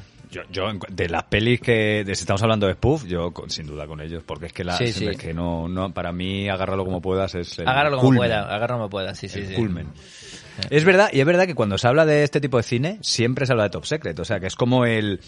Que yo creo que para Como los más de fans o para... culto que incluso que Sí, como pueda. ¿no? efectivamente, es como más Por de eso creía yo que era anterior. O sea, Claro, fíjate. pues no, no, pues es, más, es verdad que es más de culto, es verdad que es la que tiene la- los gags a lo mejor más míticos o más reseñables, pero, hostia, es que se, ¿sabes lo que le falta a Top Secret? ¿El qué? F- Fran Que Drebin. tuviéramos nosotros. Que estuviéramos nosotros, Salva y yo, Salva y yo. No, pero es verdad que, que le falta un Fran Drebin, un Leslie Nielsen. O sea, creo que Leslie Nielsen, Sí. el carisma de ese clown, tío, o sea, ese señor, mm, también el personaje, no solo Leslie Nielsen, sino Fran Drebin, ¿no? El, el personaje que interpreta. Pero es que Val Kilmer, tío, es como ¿Te un gusta Val Kilmer, tío? Me flipa, pero, en Val- pero creo que de lo peor que ha hecho es Top Secret. Top- Uh, hablaremos después. Es verdad, o sea, está, Hablaremos de- está como el culo. O sea, ¿Cómo está todo, o sea, Hablaremos está- que hay eh, cosas peores, ¿eh? No, es el momento de hablarlo. Es el porque si momento. no, vamos a ponernos a hablar de Rocky, si no. La si no, no- nos vamos muy por los ramales. lío. Hombre, te recuerdo que tiene esa película con Marlon Brandon, que es La isla del Doctor Mogo. Eso es magia, hombre. Eso, Eso, es. es una maravilla. que eso estuvo es- nominado a los Razzie por esa Eso- interpretación, que es como. Eso es. Eso, es fue culpa de Marlon Brando. Hombre, claro, claro, eso, culpa fue Marlon Brando. eso fue Marlon Brando. Que ya aprendió también Val Kilmer a la figura de Marlon Brando, que ya Aquí- cogió y dijo: Voy a ponerme así de ancho también. Aquí llegó Val Kilmer y le dijo a Marlon Brando, vamos a ver. Ese Valkyrie que llega. Este Martínez que llega loco a la isla, vestido de mono. ¡Marlon Brando! Le dice, tú eres capaz de en, en Superman y El Padrino de ponerte en el pecho el diálogo sin ensayar y hacer lo que te da la gana con la película, yo también lo voy a hacer en tu película. Y el tío tenía tanto ego y echó tanto ego que tuvo su enfrentamiento con Marlon Brando ¿Qué me dices? y él quería, él quería eh, hacer lo mismo que él y ¿cómo fue un puede- choque ahí pero entre cómo ellos. se puede, ¿no? Como que, que huevos, ¿no? De decir, mira Marlon, relájate. Marlon, no vengas subidito, ¿vale? O sea, ¿quién es el prota, Marlon? Increíble, tío. Val es que Val Kilmer, o sea, debe ser de, de lo más indeseable que ha dado el cine. Y, estos acabaron mal con Val Kilmer también, Sí, creo, sí, ¿eh? en Willow, en Willow es hostiable total. McMardigan, sí, sí, pero McMardigan es, quiero decir, o sea, es uno de los personajes favoritos de mi vida. ¿Sí? ¿McMardigan? Cuidado con lo que dices. A ver, a ver, a ver. hombre, McMardigan de Willow, eso es, eso es una maravilla, hombre. No, no, no, razona la respuesta, por favor. Eh. McMardigan, pero en serio, me, ¿En me serio? asombra ¿En que no te, no te gusta ese personaje. No, sí me gusta, pero es hostiable. Eh, Hombre, sí, Willow. claro. Pero claro, que sea hostiable no significa que no se le pueda coger cariño. O sea, yo, a mí me, me, me, me- me vuelve loco ese personaje, me divierto mucho. Mira, le pegamos, le pegamos un repaso a la, la carrera de Val Kilmer y hacemos encuesta a ver si funcionó o no Venga. funcionó este, este, este tipejo. Top Secret. Debutó con Top Secret. Haciendo de chulapo tipo Elvis, ¿vale? Esa fue la entrada por la puerta ¿Fue, la- grande. fue- de- fue su primera peli? Sí. Su, como Su peli- primera peli. como ¿Su película- primera peli? Sí. Como película. Él venía del teatro. Y en el ¿De qué tea- teatro? Del, de- Del bueno, del bueno, por supuesto. Del Häagen-Dazs. Monó- monólogos, solo hacía monólogos. De la chocita del loro. Solo hacía monólogos, tío. Nadie lo- no, no podía trabajar con nadie. Más o menos. La, la cuestión es que decían que se comía el, el escenario, que era brutal. No, Hombre, se- ahora mismo se ha comido varios. Se ha comido más de uno. Se ha comido. Se ha comido el escenario, el patio butacas. Sí, se ha comido varios. Bueno, hay que decirle al oyente que no ha sido caso hecho. ¿eh? Bueno, hace Top Secret. En el 86 hace Top Gun, ¿vale? La- la- con- Todo lo eh, que empiece por top se lo estaba agenciando el hombre. el, el topping también de los, de los McFlurry también. Eh, le recomendamos a nuestros oyentes que repasen el programa de la primera temporada, el 1.24, con Santi Rodríguez de Top Gun, ¿vale? Willow, eh, la, la película. También acabamos de hacer un post en el R80 sobre con Agustín Lara, hablándonos de ese remake que va a hacer en, en Netflix. En el 89 ¿De hace... qué? ¿De qué? ¿De qué peli? De, de Willow. Willow Van va a hacer un remake. ¿Ah, sí? En serie. en serie. En Netflix. Disney ¿En Plus. ¿En serio me lo dice? En serie. En serio, en serio. Madre mía, Qué pues. dolor, qué dolor, qué necesidad. Es coño. tu oportunidad, Dani. De va- Kilmer- de Para el hacer, enano, eh, para el enano. Voy a, voy a mandar currículum. A ver. El 89 hace Billy el Niño.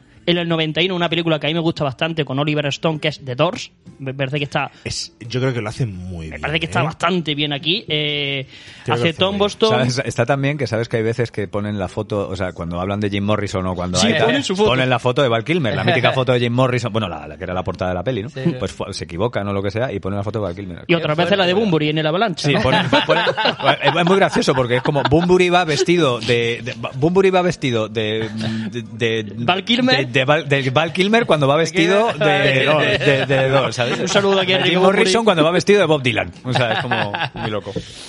Luego hace otra vez, otra vez volvió a hacer de, de Elvis, eh, Enamora quemarropa, Pero ahí hace un papelón. con Tony Scott, la dirigió Tony Scott. A ver, Val Kilmer es muy bueno, tío. Es muy buen actor. Lo que Está pasa ahí, es que es hostiable el tío. Decir, Eso sí, se subió muchísimo a la parra. Era, por lo visto, insoportable en los rodajes. ¿Vosotros pasa eso? ¿Algunos son insoportables en los rodajes? Nah, yo no. No. Ah, Tendremos que serlo Uy, más. uy, Igual, uy, igual si lo fuéramos más nos sería mejor. Eh, igual hubiéramos hecho todo secreto. Igual hubiéramos esta- estaríamos haciendo todo secreto. Pues era insoportable. Este hombre le cogieron auténtica manía No, y te voy a decir una cosa. que lo No, echó a perder. Yo no quería sacar el tema, pero a mí me debe 30 euros. De los, de los 30 millones que ganó con Top Secret, me debe 15.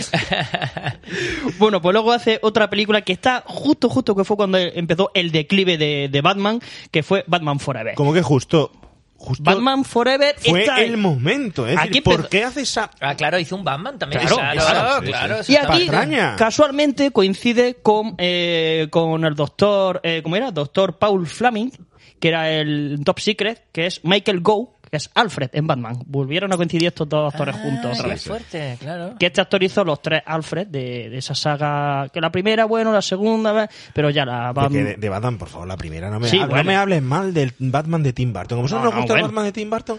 Mira, tengo un debate con esto. Tengo un debate con esto en casa. a mí me, me, me, me vuelve loco el Batman de Tim Burton. Me vuelve loco.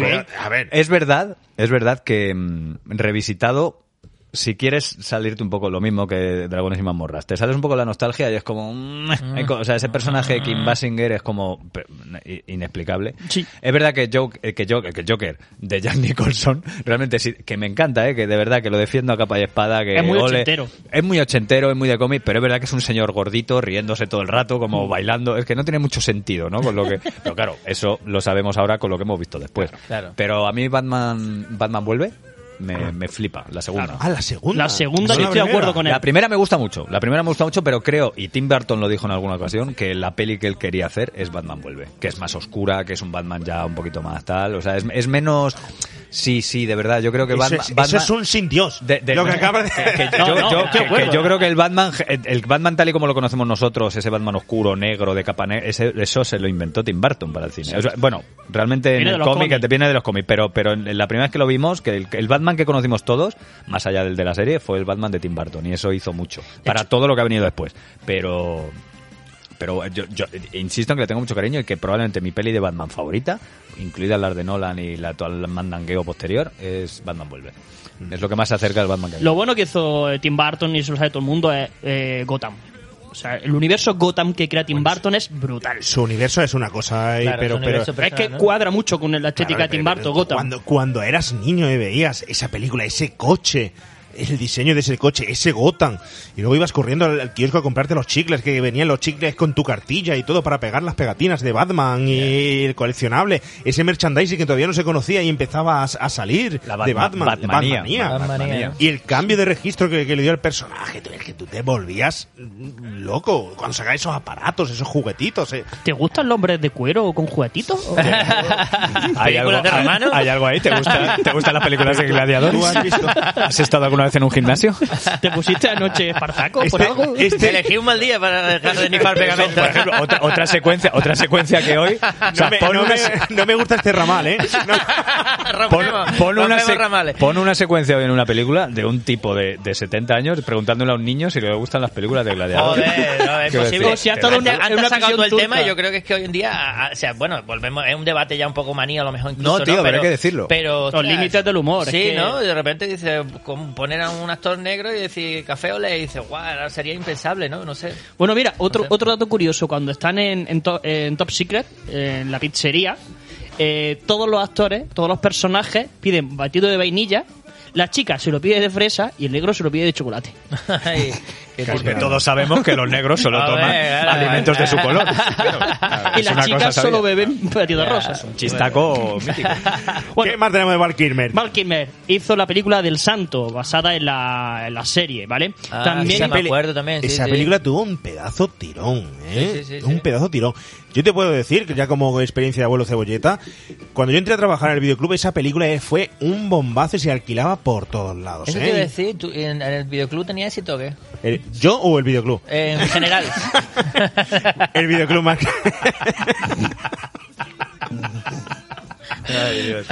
Bueno, Según a lo que te refieres, no, no, el videoclub fue, era un pelotazo en aquella época, era un pelotazo. Eh, yo te puedo decir, esto lo he contado mil veces, pero es una anécdota que me encanta. Un 1 de, de enero, 1 de enero, porque claro, el videoclub, eh, yo era un cha- chavalito, tenías que trabajar eh, navidades y tal. Un 1 de enero, había una cola que le daba la vuelta, la vuelta a la calle, y yo me acuerdo de haber, hacer ese día un millón de pesetas de caja. La Virgen.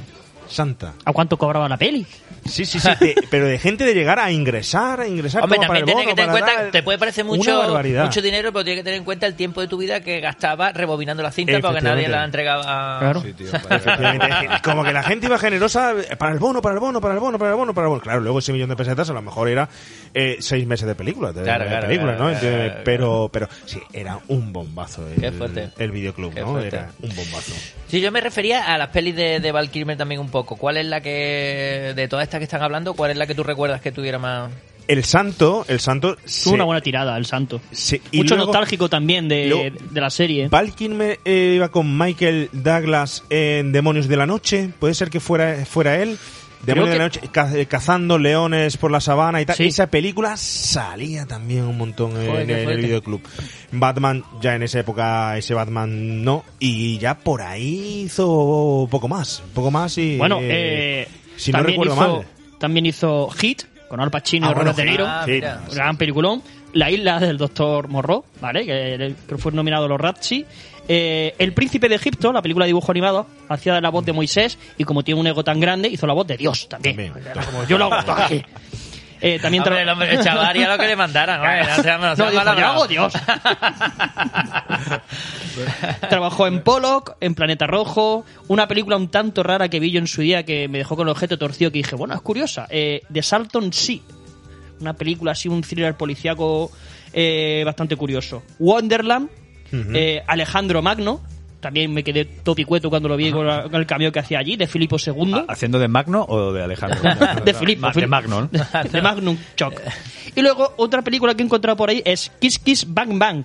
Ni idea. Pero ¿por qué Bueno, me... bueno, ¿no habéis visto, ¿que no habéis visto esa película? No, tío, no. No la he visto. Esa Kiss Kiss Bang Bang. Salva. altamente recomendable esa película, Sí, ¿eh? van, obviamente, Pues... Película altamente recomendable, Yo- ¿eh? Interesa verla porque es el único premio que tiene Val Kilmer, que le dieron el premio satélite eh, Hogwarts al mejor actor de reparto por esta comedia musical. Ojo. Eh, Deja Vu, con Tony Scott otra vez. Eh, Conspiracy. eh, y en el 2020 vuelve a estrenar otra vez Top Gun. Oye, un momento, pero hizo, hizo, hizo el remake o el reboot o el refart de, Teniente, de que Teniente Corrupto. Refart, eso- Ref- de- bueno, ref- re- reload- Teniente Corrupto. ¿No la hizo Harvey Keitel? Bueno, estaba Harvey Keitel luego que fue estaba- Nicolas Cage. Yo creo que estaba Val Kilmer en esta, fíjate. Teniente Corrupto, que era Teniente no sé qué. o- bueno, no sé. Yo creo que era- Era Abel Ferrara. Ah, no, que, Nicolas no, que- Cage. ¿quién, quién la dirigió? Hostia, no me acuerdo. Bueno, ahí déjamelo ahí. Eh, pues, eh, hace también una cosita, eh, antes que habéis estado hablando de Willow, por si alguien no la ha visto, que una serie muy recomendable que se llama Life, Life Short. is Too Short. Esta mañana lo he puesto. Val Kilmer salía... Maravilloso, haciendo de Val Kilmer. Sí, sí, pues claro, hace- con el autor esa, es de, que es de... de Gervais. De, de De, Ricky de Gervais. Ricky Gervais, exactamente. Pues eh, claro, el protagonista es el, el actor enano de Willow, que además él se jacta de todo eso y de, y de tal, y es un miserable, y al final le coge un cariño enorme, y sale Val Kilmer haciendo de él mismo y diciendo, y hombre, Val, y él como es mi amigo, ¿sabes? Y Es maravilloso, es maravilloso, maravilloso. Esa, esa serie es, es, es Es increíble. muy buena esa serie. Esta Buenísimo. mañana lo he puesto en, en el post y es muy buena. Fue como una, una- luego No hicieron aquí que fue de Jorge Sanz. ¿No la has visto? Pues te va a encantar. Maravilloso. Es tipo como Es- Van Damme haciendo de Van Damme Es como que fue de Jorge Sanz. Sí, es que como hace de Loser, Warwick Davis, que es el actor este, Exactamente. que es como, eh, no me acuerdo. Y entonces ya solo le contratan para, para, hacer, para vestirse de Ewok en una boda. y Exactamente, para tal. Es una, una puta maravilla. Es una maravilla. Como Jorge San, porque no la dej- dejaron entrar a dar el Goya. Al pobre en la puerta, dio el Goya a la puerta de, de- de- del, del teatro de Málaga. Porque ¿Qué esa era la pasó? Coña. Esa era la coña. O sea, ya, pero podía haberle dejado entrar. ¿ah? ¿No lo visteis? No, no, esa parte no lo vi. No, vi. no, no. Los vi, pero creo que eso no. claro, no, si es que lo pusieron para que no lo viéramos ninguno. qué lástima, qué lástima. Oye, ¿a ¿quién habríais puesto vosotros en vez de Val Kilmer en esta película? ¿Quién os hubiera gusto- eh, gustado ver en esa película? Si hoy, o si hoy en día se hace un remake, ¿sería posible hacer un remake de este tipo de humor? ¿Hay este tipo de humor hoy en día? Sí, hay, sigue habiendo películas de este tipo, pero... Pero no salen tan bien. Exactamente. No sé si es que a lo mejor ya te las esperas todas, ¿no? O, que- o- o la, que sorprende al final siempre es la primera, ¿no? No sé. Es lo que hablábamos antes, que no, no es que no se, no se sabe hacer este tipo de humor, o ya, o ya está muy manido, o ya no hace tanta gracia a las nuevas generaciones, o llámalo X. A mí me parece que es universal, ¿eh? O sea, me parece que es Sí. una peli que, pues eso, que habla, juega con humor del cine mudo y tal. Pero no sé, y también por, pues, por estas cosas que están pasando, ¿no? Que Ya. de los límites, que es que hay chistes que es que ya no se pueden hacer, simplemente. Yo pondría a Daniel Pérez Prada. No sin salvar reina, Sí, por sí, supuesto. sí, Bueno, bueno. Qué menudo dúo, ¿eh? Menudo dúo. Menudo dúo, la verdad que sí, la verdad que sí. Nos lo hemos pasado bien, salvo yo. ¿Qué os parece si no hacéis una sinopsis de la película? Todavía no hemos hablado de lo que va la película, ni siquiera. Ni siquiera hemos dicho de lo que va la, la película. ¿Qué os parece si nos metemos? Vamos haciendo una Venga. sinopsis. ¿Quién empieza? ¿Quién se atreve a empezar? Vamos a la primera escena. Momento, hay un momento cartoon impresionante. El momento del tren. La presentación de, de la película. sí, sí, sí. Ese momento en el que vemos a Omar se, en lo alto del tren y ese coyote, que es que parece el coyote, esa escena te la, te la pueden dibujar con dibujos animados, acuarela y tal. Traspasando el túnel y el nazi eh, como si nada, ¿no? Y te sitúa directamente. Es un momentazo. Sí, sí, no, pero previamente no está lo de los títulos de crédito, que también eso que suena a una especie de Surfing USA. Y... No, empieza con. Creo que empieza con Omar Salif. Ah, empieza con esto, ¿no? Vale, o sea, Sí. y luego ya van. perdón. y luego ya entran los surfistas escopeteros. No tengo recuerdo de esto. Me, me, me acuerdo de las chicas en la playa. Bueno, bueno, pues es impresionante, impresionante porque luego después de eso vemos a, a- a todos los alemanes que llegan con su moto, aparcando la burra en, el, en la puerta, echando la moto con la, la cuerda, el nazi con el casco que se quita el casco y le queda la cinta. Es muy bueno. Es buenísimo.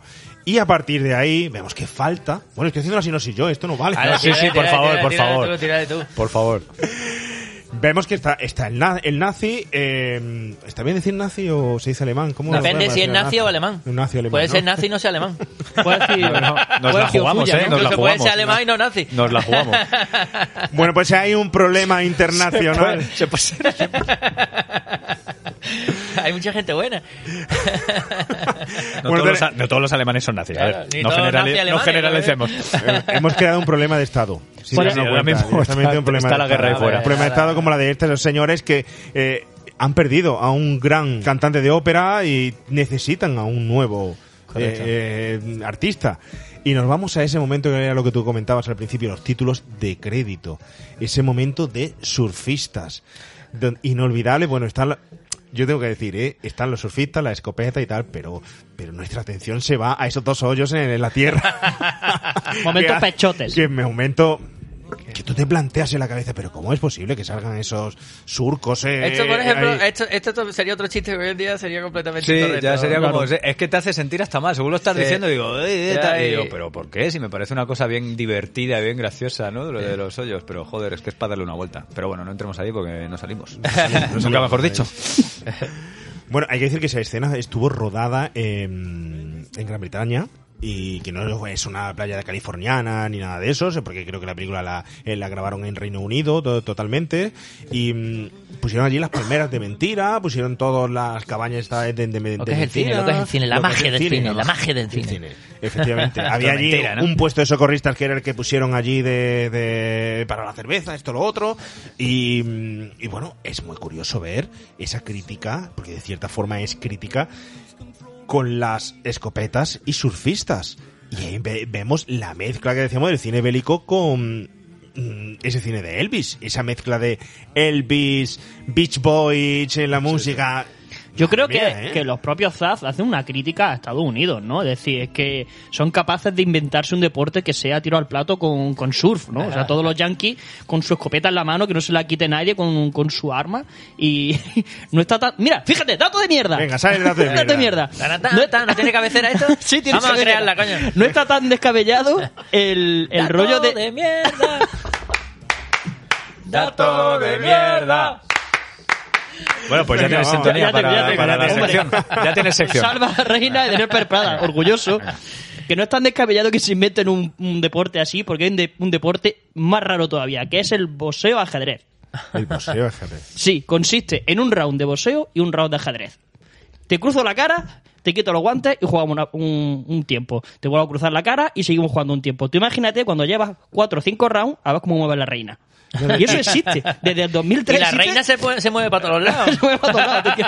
Yo, creía, gana. yo creía que era como un tablero gigante de muchos jugadores. No, no, no, no, no. O sea, Sí. el peón se pega de hostias solo con el que tiene delante, el caballo. Y, y todo tiene, o sea, es 50-50. O Sí, sea, ¿tiene más, más puntuación los cates o, No, o el que, el que caiga primero, el que caiga en el tablero o el que caiga en, en- en la lona. Pero Hostia. la duda es, si tú te hacen un KO en el tablero, ya no puedes, en la luna ya no puedes jugar al ajedrez, o, ya- ya o tienes la vida del ajedrez todavía pendiente y puedes jugar. No, ahí? no, no, yo supongo, no, no me sé las reglas, no Claro, claro. zumbado para participar, pero... Tengo que es decirte que me que, resulta realmente es un dato que hace honor a la sección, ¿eh? Sí, Por eso es el dato de mierda. Eh, está, está inaugurada esta sección. Sí, sí, no, no sabía si a lo mejor iba a ser tan de mierda, No, pero no, no. me parece que... Es buena mierda. Es dato de es dato de buena mierda. Buena mierda. Bueno, eso, eso viene a colación de- del surf con escopeta, que es un deporte muy raro. Bueno, lo que es brutal en esa escena es que aparece, ¿cómo se llama nuestro personaje para Kilmer? Nick, eh, Es- Slaughter, ¿no? ¿Cómo es? Slaughter o No, ¿cómo es? Nick algo que por cierto... River- Lauda. ¿Nix qué? River. Nick River. River. River. Ay, Bueno, un saludo a nuestro oyente, por favor. A las 100 personas que han venido a vernos, bravo. Bueno, Nick, que en España se llamó Mike. ¿Sabéis por qué se llamó Mike?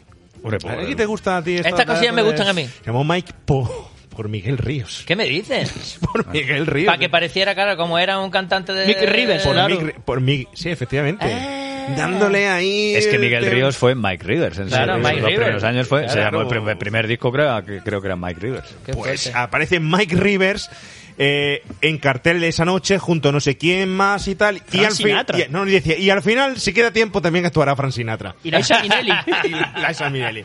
Oye, pues Miguel Río en esa película está muy bien también. Está muy bien Miguel Río. Te lo hubiera También- dicho. Como dos gotas de agua, ¿no? Sí, sí, sí. Pero em, o sea, la, la pena, tío, es cuando, cua- o sea, la traducción de, no sé cuál fue en el original, pero aquí se tradujo como, supongo que ayer era como, no, ha venido el gran artista Elvis Presley y tal, y aquí se tradujo como Julito Iglesias. Eh, sí, sí, o sea, sí, la traducción... Sí, ¿o qué? Hay varios. Claro, sí, si ¿Te sí. acuerdas de la peli? Hay un momento en el bar cuando están ahí encubiertos, no sé qué, y que le dicen, usted no está... Mick Rivers dice, no, no, soy Julito Iglesias. Es verdad, y él dice, no, soy Julito Iglesias. Que supongo que la traducción original era algo como Elvis Presley o algo así, o, no, soy Pe- o algo así. Sería una... Hay, hay varias joyitas. Es una mierda de esas de querer hacer más chiste todavía, ¿sabes? De no, el, trauta- el, el doblador, ah, vamos a meter aquí el chiste. No, Y tío. no, Hay No, hay no, varios no, chistes. No eres más gracioso que los Zaz, cabrón, ¿vale? Hay varios chistes españoles metidos y uno es eh, el gran cantante eh, Plácido Dominich. De Plácido Domingo. Luego dicen, eh, eh, bueno, tiene, tenemos que ir a la calle al pan pan y al vino vino. O cuando dice que se han encontrado una cucaracha en una paella. O sea, No, sopo- soporto, no soporto perro, esa mierda. el perro de Ramón Ramírez Ramírez, no no, tiene. Ah, sí, sí. Pero bueno, ¿vosotros creéis que si esa traducción no se hubiera hecho adaptada un poco a eh, el español, se hubiera entendido la película? Claro que sí. ¿Sí? eh, Yo claro, creo que si no se entiende, no se entiende, pero que tú no, no tienes derecho a meter mano en, eh, en guion, a hacer chistaco.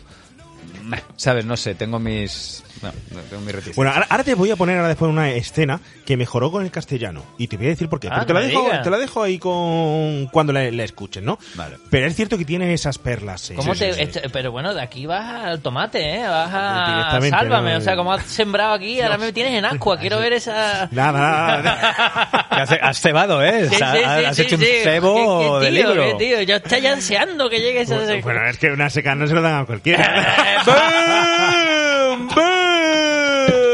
Nominado de mierda, te ha faltado decirme.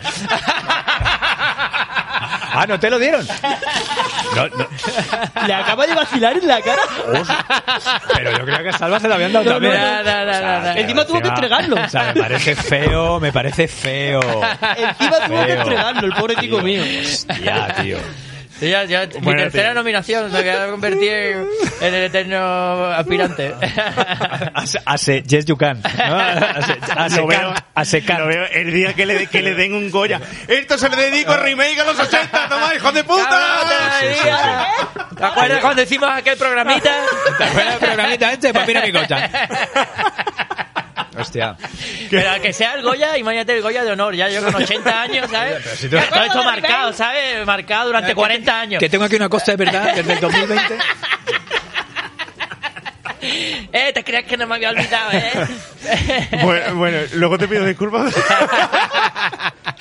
Ya que No, creo, no, no, creo que la he cagado. Va, Me da la va, va, sensación qué de va. que la he cagado. Va.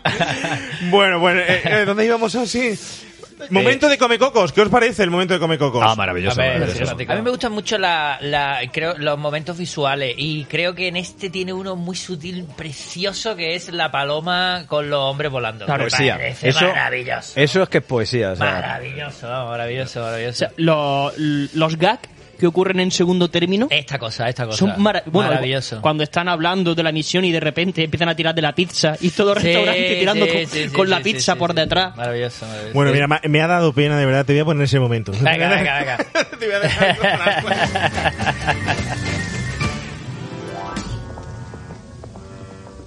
Dígame, ¿el perro de San Roque tiene rabo?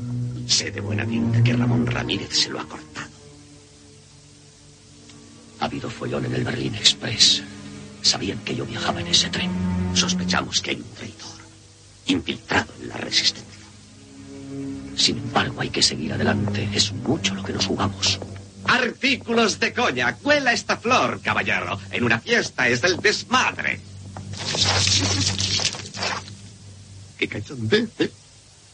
Los alemanes están preparando algo. No hay tiempo que perder. ¿Se sabe en qué lugar tienen encerrado al doctor Flamón? Y este burrito, sin riesgo de cáncer, pero te mata de risa. ¡Qué cachondeo! eh! Cosa fina. Ignoramos dónde tienen al doctor Flamón, pero sabemos que le están forzando a construir un arma secreta. ¿Hay instrucciones para mí?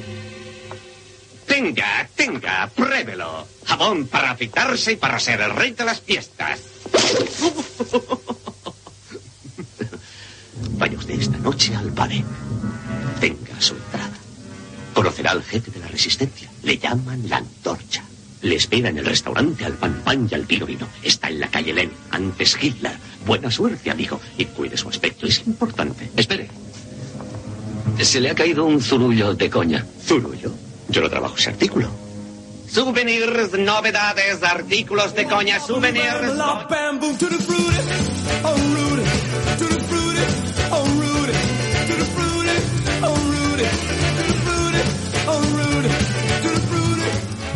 Yo no trabajo ese Yo no-.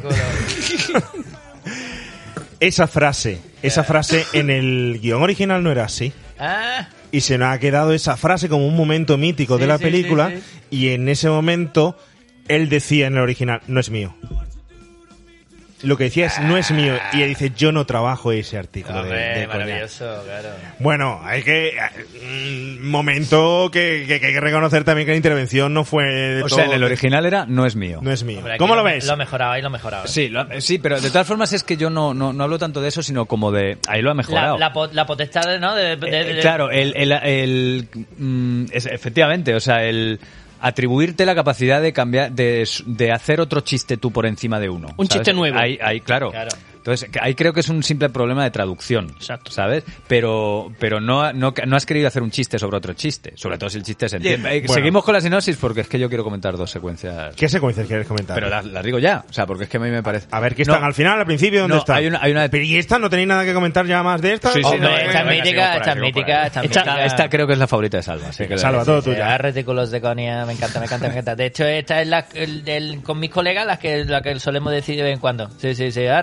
De conia.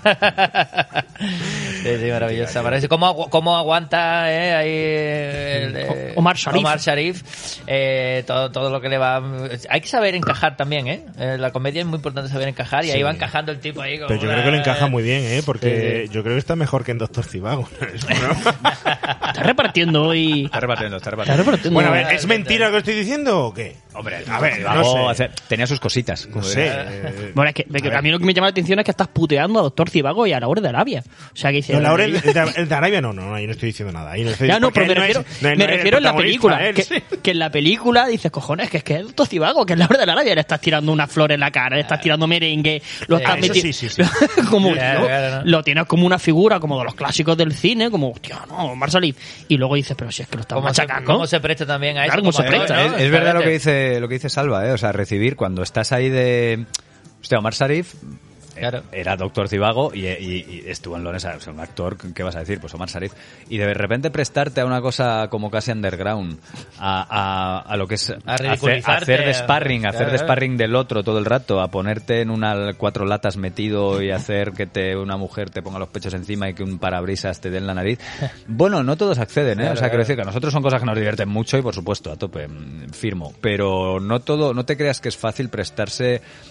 Muchas veces cuando eres actor estás haciendo comedia de ese tipo, de comedia de, de en la que el personaje que estás que estás interpretando se ridiculiza o le- lo ridiculizan, no todos pasan por ahí, ¿eh? No. No, o sea, de verdad que es una sensación a veces de decir, "Eh, se están riendo de mí, se están riendo de mí, es decir, no estoy haciendo reír ni tal, sino la situación cae sobre mis, me, me supera. Hostia, es de admirar. ¿Hasta dónde estáis dispuestos vosotros a llegar por un papel? ¿A hacer cualquier cosa? Bueno, yo ya lo he hecho.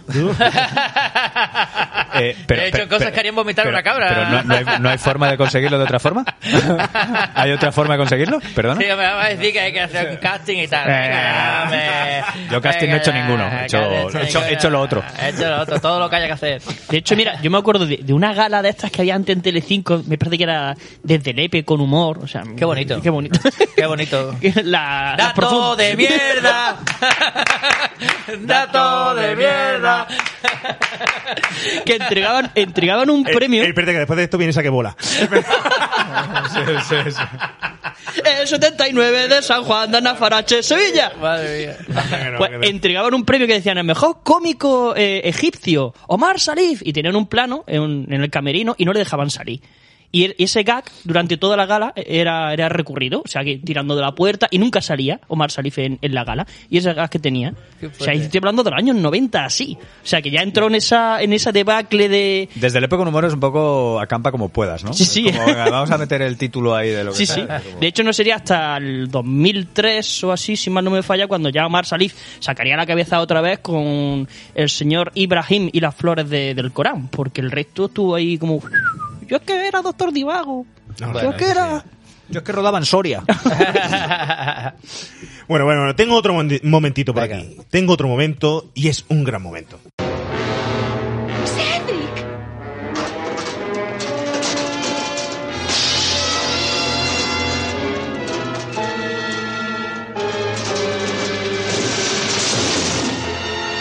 Cedric, pareces una sardina en lata.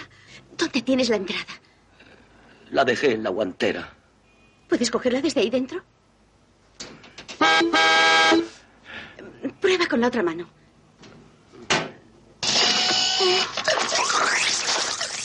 Eh, No, no vas a poder. Déjame probar. Aquí está.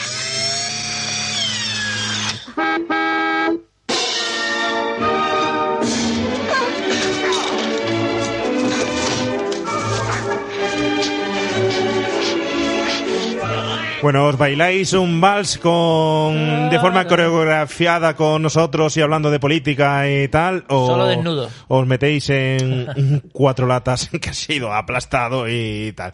Menudo momento porque no fue Omar el que estaba ahí metido. ¿Tú lo sabías? Esto es otro de esos datos ¿Otro que te- dato? otro dato. ¿Sabías que no era Omar el que estaba metido ahí? ¿Qué? Era un señor enano con una careta de Omar, metido en cuatro latas, efectivamente. Qué fuerte.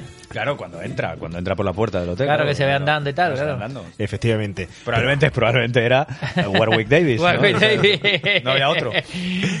Pero es momentazo, oye, ese momento en el que sale la antena cuando le ponen los pechos encima. Es que eso es inevitable que cuando eres crío no, no te cause emoción o el parabrisas eh, pasándole por, por lo alto. con Es de el agua. codazo, ¿no? Cuando eres más adolescente, chiste de codazo, ¿no? De, "Bio, bio, bio, Sí, bio, pues bio". fíjate que no es, no es de las que no es de las que más recuerdo yo de Top Secret esa, ¿eh? No me parece no, me, me parece más Secret que Top. Que Sí. no. Dentro, de, dentro- dentro de la peli, sí, sí, sí. Pues es que hay tantas. ¿Tú re- qué recuerdas? ¿La de los bailarines? eh? Hombre, con el Entre paquetón. otras, el paquetón. otras. Sobre todo Ese antes de es muy bueno. porque Siempre es, es un chiste, es un chiste muy así. concreto, pero me parece de, de lo más brillante de la peli. Eh, joder, ese momento de estar hablando por teléfono, de tal, eh, muy bien, comuníqueme cualquier eh, cambio en su estado. Cuelga y dice, ha muerto. Eso me, me- me pare- me parece, me- me- o sea, de lo mejor, me- brillante. Hay muchos brillante. momentos buenos, Eh, ¿no? no, Eh, bonito, buenísimo. Cuando sale chiste. Bueno, yo, yo no puedo evitar ese de, de la guitarra, el señor, ese mayor con la corbata puesta, rompiendo la guitarra en lo alto del escenario. ¡pum, pum! Cuando llega él con, A las lo pa- Clash. con las partituras, las reparte, se ve el violinista allí haciendo malabarismo para poder seguir la, la, la sintonía y él moviéndose, que por cierto, qué delgadísimo Sí, estaba. sí, estaba muy. Previo baile absurdo de, de abuelo en venidor que, que han tenido ya antes en esa escena. Tirándose los de los mofletes. De los mofletes, las palmaditas así. Que... Pajaritos por aquí, pajaritos por allá. Pero súper serio súper digno. Sí, sí, sí, sí, sí, es verdad, verdad, buenísimo. Son momentazos, momentazos. Ese- cuando le desfigura la cara, La cuando cara. está peleándose, ¿no? Otra, otra buenísima también del cinéfilo. ¿Os acordáis cuando está en el tren mirando que de repente está en la estación parado y Sí. se, se ve como el tren se empieza a marchar y no es, no es que el tren se marche, sino que es un, la, la la estación es un estación se camión mueve, que se sí. mueve. Y el chico con la, con la palmera, con el árbol. Corriendo. Sí, sí, sí, sí, Eso sí, es dibujo animado Dibujo puro, animado, puro y duro. cartoon, cartoon. Eso es una maravilla. Eso no lo veríamos quizá de una forma mucho mm, más mejorada hasta Roger Rabbit, quizá, ¿no? Que, que- que es la mezcla pe- perfecta. Sí, sí, sí. No sé, quizá me dejé otras películas por ahí en medio, pero eso es brutal. Sí, sí, sí, Eh, sí. Con las ruedas ahí, como si estuvieran realmente en el rodaje o se hubieran puesto a decir, bueno, ¿en qué escena metemos aquí? Bueno, pues como esto realmente se mueve y la cámara es fija, vamos a hacer que se vea, ¿no? Parece que es así. Es, una un no parar, maravilla. es un no parar. Es un no parar. Secret. Y hay una escena, ¿no? Que queríamos comentar. Que hay una escena que a mí me rompe la cabeza. eh, Sí, tal- sí, sí. también, Que es la escena del momento de la librería. Bo, Yo Maravilloso. no, es que creo que es, la, es, es única en la historia del cine. Maravilloso, porque además dice, bueno, ya, ¿no? No, no, no. Van a estar aquí un ratito. Es, es como un oasis dentro de la propia peli, porque Sí, es como sí. que el tiempo se tiene y durante un minuto y medio que dura, Sí, sí. no sé cuánto dura, que, pero, que en dices, cine y en tele es mucho tiempo. claro, o sea que es como dentro de la propia película, 88 segundos. 88 segundos, y es como, Dato de mierda. come on, pero- dato de mierda, pero Tengo dos de esta escena.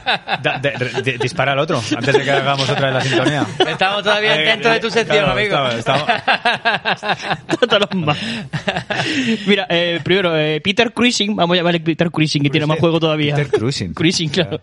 Eh, comienza la escena con, bueno, el librero, con una lupa, y se quita la, la lupa, Sí. y se le queda el ojo así, el ojo trócono. Ese, ese chiste es mítico. Pues bueno, eh, daba la casualidad de que Peter Cushing eh, tuvo un cáncer, ¿vale? Y durante esos años se le habría, eh, fue varias veces al médico y se le llegó a hinchar el ojo hasta en tres o cuatro ocasiones. No me Entonces digas. los Zad, haciendo humor negro dentro de su humor, hicieron la parodia de que se le hinchaba el, el- el ojo. Joder.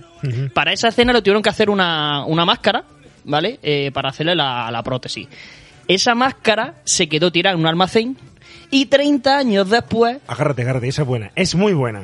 30 años después, la sacaron para hacer el molde de la cara para que pudieran utilizarla en Rogue One de, de la Guerra de la Galaxia para hacer eh, la réplica del emperador Tan- Tarkin, ¿no? Es que yo no soy de la Galaxia. Yo tampoco, yo tampoco, sí, yo sí, tampoco. General Moff Tarkin. Moff Esto no es un dato de mierda, esto es un dato... es o sea, tuvieron que rescatar esa máscara diciendo, hostia, tenemos aquí el, molde de la cara de, de Peter Cushing. venga, todos con Qué la voz decepcionada de que no es un dato de mierda. Ah, Es he un dicho datos curiosos, es es un buen dato. dato interesante. Ah, buscaré, buscaré.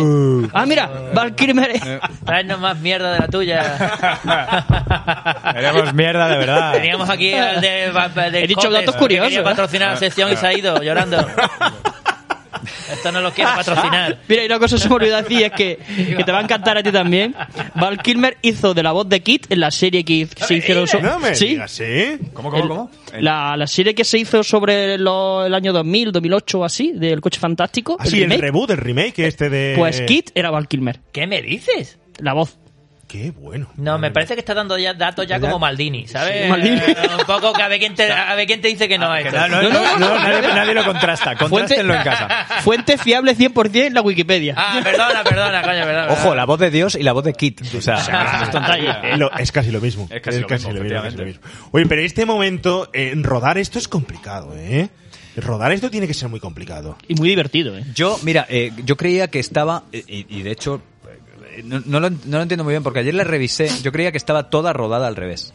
Al revés, es decir, incluso de movimientos.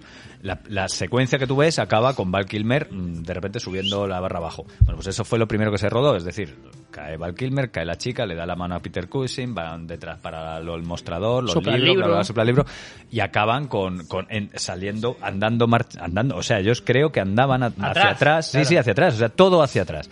Menos el diálogo, que supongo que eso lo pusieron después en, en audio. Pero mm, eh, creo que revisándola hay como momentos de Peter Cushing y de, y de Val Kilmer que sí que me parece que están rodados normal. Entonces yo no sé si hacían una paradiña para hacer ciertos momentos solo hacia atrás o algo así. No lo sé, es muy curioso, pero hay cosas que evidentemente, indudablemente, están rodadas hacia atrás, que me parece un delirio, un delirio ya, sobre todo hacer andar a ese señor hacia atrás, que tendría 150 años cuando hizo esa secuencia, pues eh, joder, no es fácil, y no es fácil rodar hacia atrás, quiero decir, o sea, de los movimientos. Claro, claro. Pero tú si ves, si te- sobre todo se nota en Val Kilmer. En Val Kilmer si te nota, eh, se le nota que anda raro, que los que da la mano raro, que tal, y eso. ¿Y dónde está el corte? Porque yo creo que es casi un plano secuencia. no lo- hay un momento en que Val Kilmer se frota los, las manos y Sí. ahí es muy real. Pero también es posible- verdad que es frotarse las manos que- es el único movimiento que da igual que se hacia adelante o hacia atrás, pero cuando tú andas, tú fíjate en cómo anda Val Kilmer, sobre El todo al polvo, principio y al sopla final el de la polvo secuencia. ese. Ahí me raya sopla el ahí, Lo los libros. has hecho para verlo. Los libros yo creo Porque que... se los lanzaría y tendría que cogerlo A al mí aire, también. vuelo. A Pero eso mí es complicado, ¿eh? Pero sí, pero yo creo que eso era cuestión de... Son libros que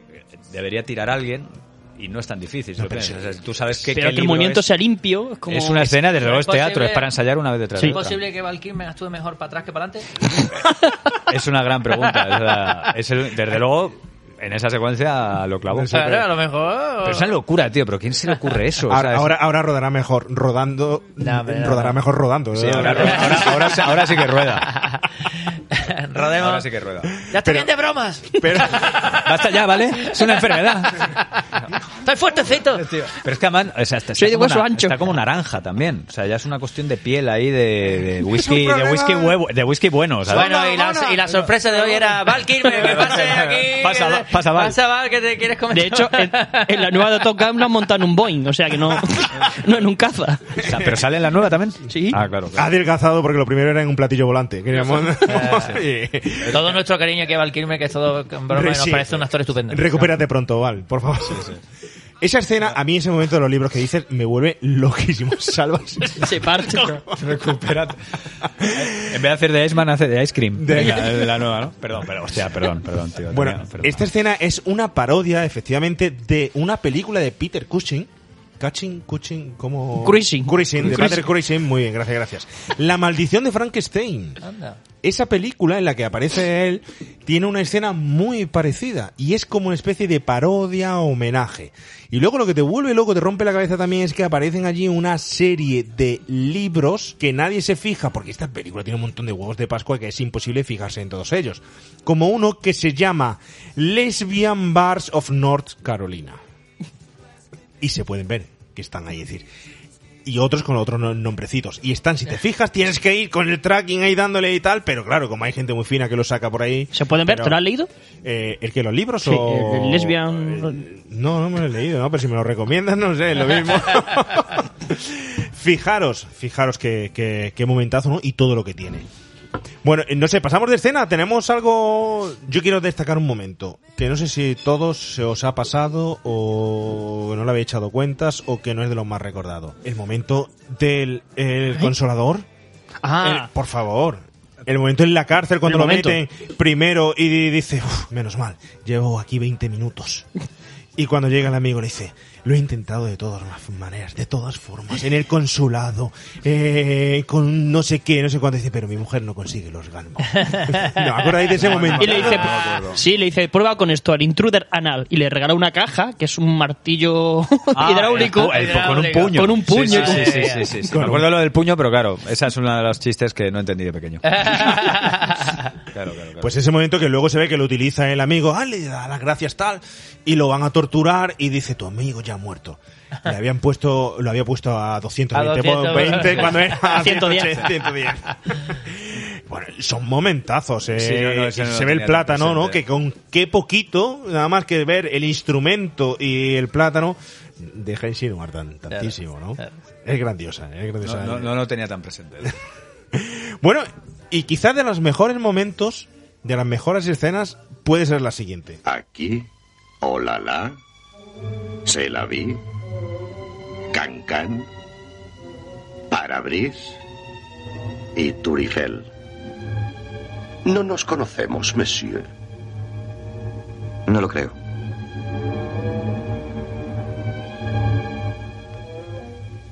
Y allí, croissant, soufflé, creperie y café olé.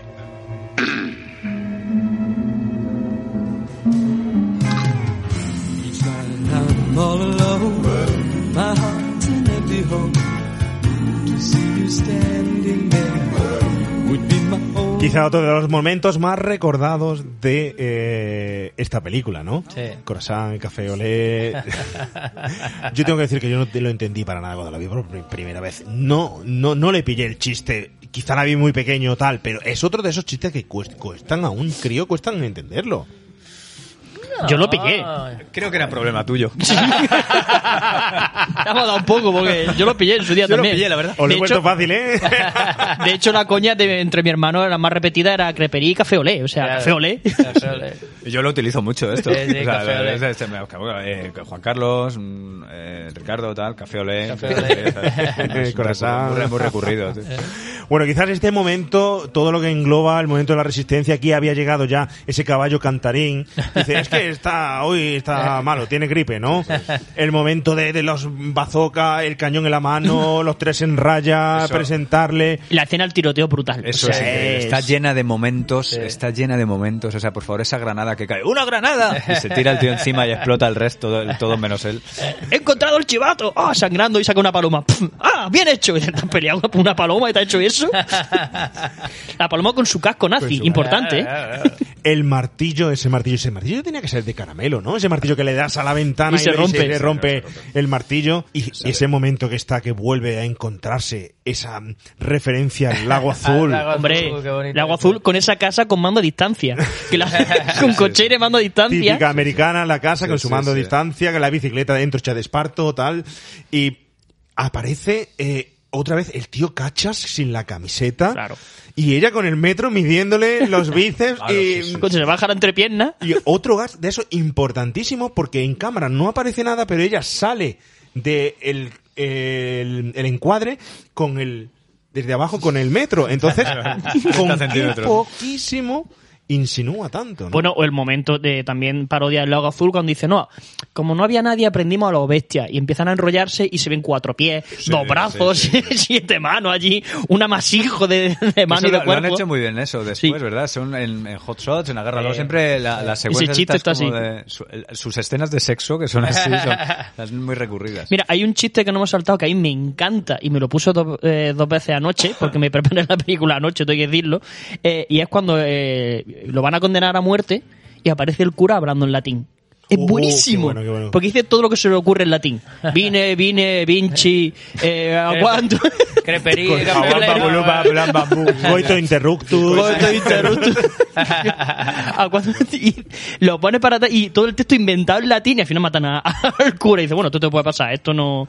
Pero esa, esa parte la tenemos que haber sacado. Es como el texto de la escena de, en la biblioteca, que ese texto es... eh, ¿Acordáis esa leyenda de que si eh, ponías un disco de heavy al revés, estabas invocando al demonio y tal? Pues por lo visto el diálogo original era en una especie de dialecto judío o ¿Ah, tal. sí, o qué? De, de esa escena, sí. Hebreo. Sí, sí, sí. No lo sé, pero, pero no era en inglés, sino Esa que secuencia era- tiene algo de inquietante, de Sí, sí, perturbadora. Es, es la de la. Yo creo que puede ser una de las escenas del pero- cine de, de- para la historia del cine, esa, A mí ese me momento. parece ¿eh? incluso poco valorada, porque es verdad que esa cosa de rodarla al revés, qué necesidad, o sea, no, no sé, no sé, es una... Es inexplicable. Oye, y otro momento de la resistencia del tiro, de antes del tiroteo y tal, ¿nos fascina, os acordáis cuando llega Canapé, era, no? Bueno, no sé quién era. El de la boina, el de la boina, que era? Creperí, creperí, suflé. Bueno, llega y le dice, bueno, no te preocupes, la vida es un... Lo tienes, lo tienes. Eso, eso, es, eso es magia. Esto es nuda, ¿no? No te lo tomes tan a pecho. La vida es un camino lleno de espinas. Y al que le toca la China, pues ya se sabe, a jorobarse, San se acabó y a otra cosa, mariposa.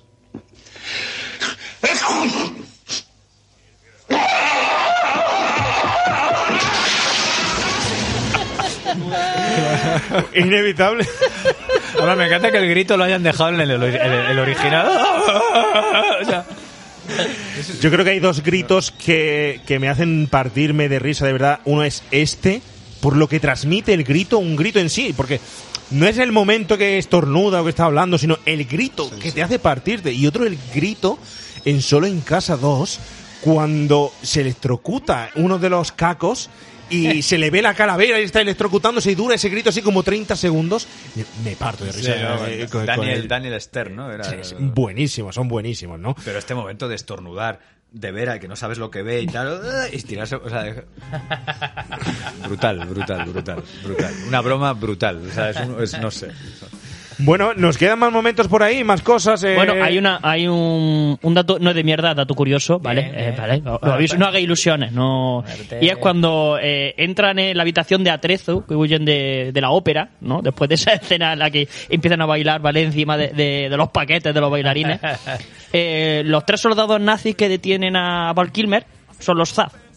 Son los directores. Ah. Ah, joder, qué bueno. Hacen un, un cameo y lo, lo detienen los, los mismos directores. Bueno, ¿Y qué, qué me decís de las vacas? Las vacas son buenísimas. Pero vosotros habéis planteado cómo No, una sí, sí, vaca... cómo- cómo le pones botas. ¿Cómo le pones botas? Pues mira, otro dato curioso, no de mierda. La, la, la vaca no soporta que le ponga zapatos. No sé por qué, pero bueno, no. Entonces. mm, Porque ya tiene uno. Ya tiene uno, ya tiene su. Claro, ponte tú un zapato dentro, dentro de tu Ponte zapato. tu, ponte curioso. tu pezuña. ¿Eh? Sí, hay, hay días que no me entran zapatos a mí. Pues lo que hicieron fue coger, cortar las botas por debajo y atarle las botas con velcro a las patas. No tenían base, no le metieron la, la pierna dentro de una Vale, bota. Vale, vale, vale. vale. No, pues, no, pues para mí ha perdido mucho la Sí, secuencia. me has, jodido, me has jodido la, me has jodido la película. Has jodido la película. Eres A mí me encanta que cojan una un vaca. terrorista del humor. Un terrorista. Hay una, una parte que me encanta de la secuencia de la vaca y es que, claro, para que parezca la vaca falsa, coja una, una vaca blanca y le pintan manchas negras, como diciendo, venga, sí la, son símiles, ¿no? Son, son iguales, la que, la que están metidos ellos, la antorcha y creperí, y la, la que tiene las manchas pintadas de, negro.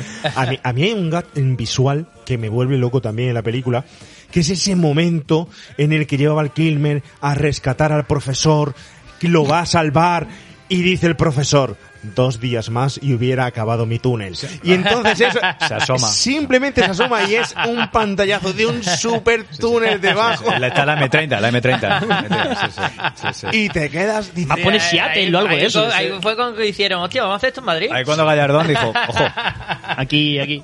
Bueno, y el momento que intenta fugarse y aparece por la taza del bate, el techo, la, la puerta, es súper absurdo también, hasta que ya entra en la sala del, del doctor. Hay también un momentazo que es cuando activa el imán y va el submarino y se mete dentro de la habitación, rompe la, la pared, ¿no? Ah, sí, sí, Uf, sí, La sí. atraviesa. No, insensato, no lo Sí, actives. sí, sí, sí, sí, sí. es muy curioso porque construyeron realmente en maqueta medio submarino. Y fue empujado marcha atrás por unos... Por Val Kilmer, que por- adivino. por unos submarinos, Val efectivamente. Efectivamente, por unos submarinos, ¿no? Uf, que iban empujando. Es decir, hay un montón. Las chicas, las fans, lo de las fans es brutal. Las fans eh, viendo cantar a Elvis o casi viendo cantar a Elvis, ¿os acordáis? Esas fans le pusieron una y otra vez así tipo am, la naranja mecánica cuando el protagonista le abría los ojos y le ponían los vídeos, pues esas fans le ponían una y otra vez los vídeos de Elvis Presley y de la fan de Elvis Presley cómo lloraban, cómo gritaban y tal. Y oye, las chicas apareciendo segundos pero tienen unas actuaciones eh, brillantes, eh, esas fans, ¿no? Bueno, en fin, también es curioso un momento en el que suena el himno de Alemania que nadie le echa, no le echa cuenta. Si hay un momento que suena el himno de Alemania del Este, cantando en una ceremonia. Al principio, las chicas que entregan las medallas. Que son Oh, culturistas con peluca. que son como nuestras deportistas alemanas. y son orcos. no me acuerdo de esto. En ese momento, el himno, nadie lo, lo- se le echa cuentas, pero dice, arriba, arriba Alemania del Este, tierra de frutas y uvas, tierra a la que regresas si tratas de escapar, no importa si por túnel o saltando la valla. Olvídalo, los guardias te matarán si la reja electrificada no lo hace primero. Eso suelta en, en el Qué himno. fuerte, macho.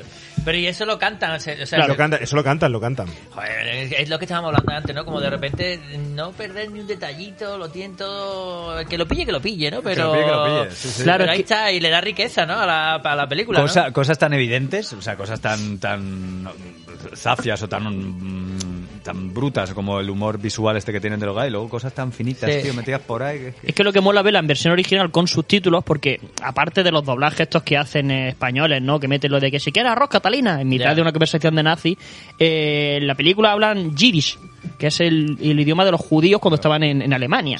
Y entonces, supuestamente es yiddish, pero se inventan cosas. Ah. Se inventan cosas como de decir, eh, hay una maldi- cuando están pidiendo en el restaurante, Sí. la chica le echa una maldición yiddish que es eh, ojalá te den por culo en el fondo del mar. ¿Lo que es? Entonces, claro, eso, cuando empiezan a hablar en alemán, en yiddish y aparte se Que es inventan... Esponja, que realmente es Esponja. Sí, sí, puede ser Bob Esponja. Le frotan la espalda ya, ya Bob Esponja. Entonces esos chistes se pierden y hacen la adaptación española que, bueno, ahí, ahí está, ¿no? Eh, Con- hablando Con Julito Iglesias. Hablando de Esponja, hay una secuencia rodada en una, bueno, supuestamente en el fondo de un río, ¿no? De tal, y que Esa es un, escena que es brutal. un- eso, porque es una piscina, pero es una puta pelea rodada. Sí, en- la pelea de western. ¿verdad? Que, se, que, que de repente caen al agua Eh, desde el coche al, casi al final, y hay un, hay un salón de western que pide un tal, un vaso, y siguen peleando ahí.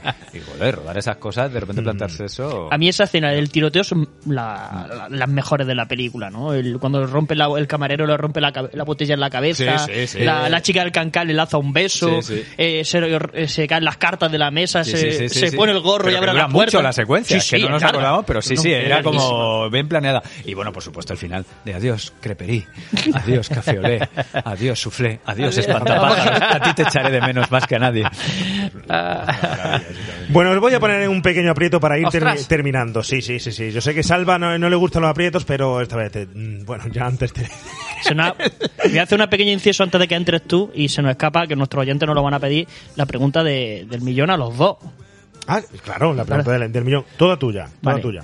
Yo por un millón hago lo que sea. como el no sé dato- cuál es la como el pregunta, dato de mierda. No sé cuál Sí, es la, la- pregunta, la pregu- pero entra, la- saco por un millón, hago lo que La, quiera. la pregunta te- tiene la misma profundidad que el dato de mierda. Es muy importante. Pizza con piña sí, pizza con piña Jamás, no. jamás. A que Bien, te meto una hostia. Eso no es una pregunta. Es una pregunta, hombre, es un sacrilegio. Es Bueno, que habéis- con el cariño que te tenía, me cago. JP, se vienen a mi equipo. Se vienen a mi equipo. un montón de oyentes Ay, buenos de estos que... O venía a mi equipo. No tiene sentido. ¿Cómo que no? Ahora me a la explico... lenteja también échale piña. Venga, todo, piña. venga, todo vale. de Échale repente. piña. Venga, hombre. Ahora me Que explico... ahí vive Bob Esponja, hombre. Una piña. Ahora me explico- Piña. Top piña. Venga, claro que sí, venga, piña todo. Piña. Cocido madrileño. ¿Tiene piña? ¡No, tiene piña! Una pizza con piña. Ahora me Bueno, explico fin, lo de... ¿para- ¿Para qué hablarlo? Lo de la seca me lo explico a... A secar con piña te vamos a dar. No vale, tampoco. Bueno, hemos hecho la sinopsis nosotros, ¿vale? Quiero una sinopsis vuestra, pero versión española. ¿Cómo haríais esta película contextualizada en España? O un guion español.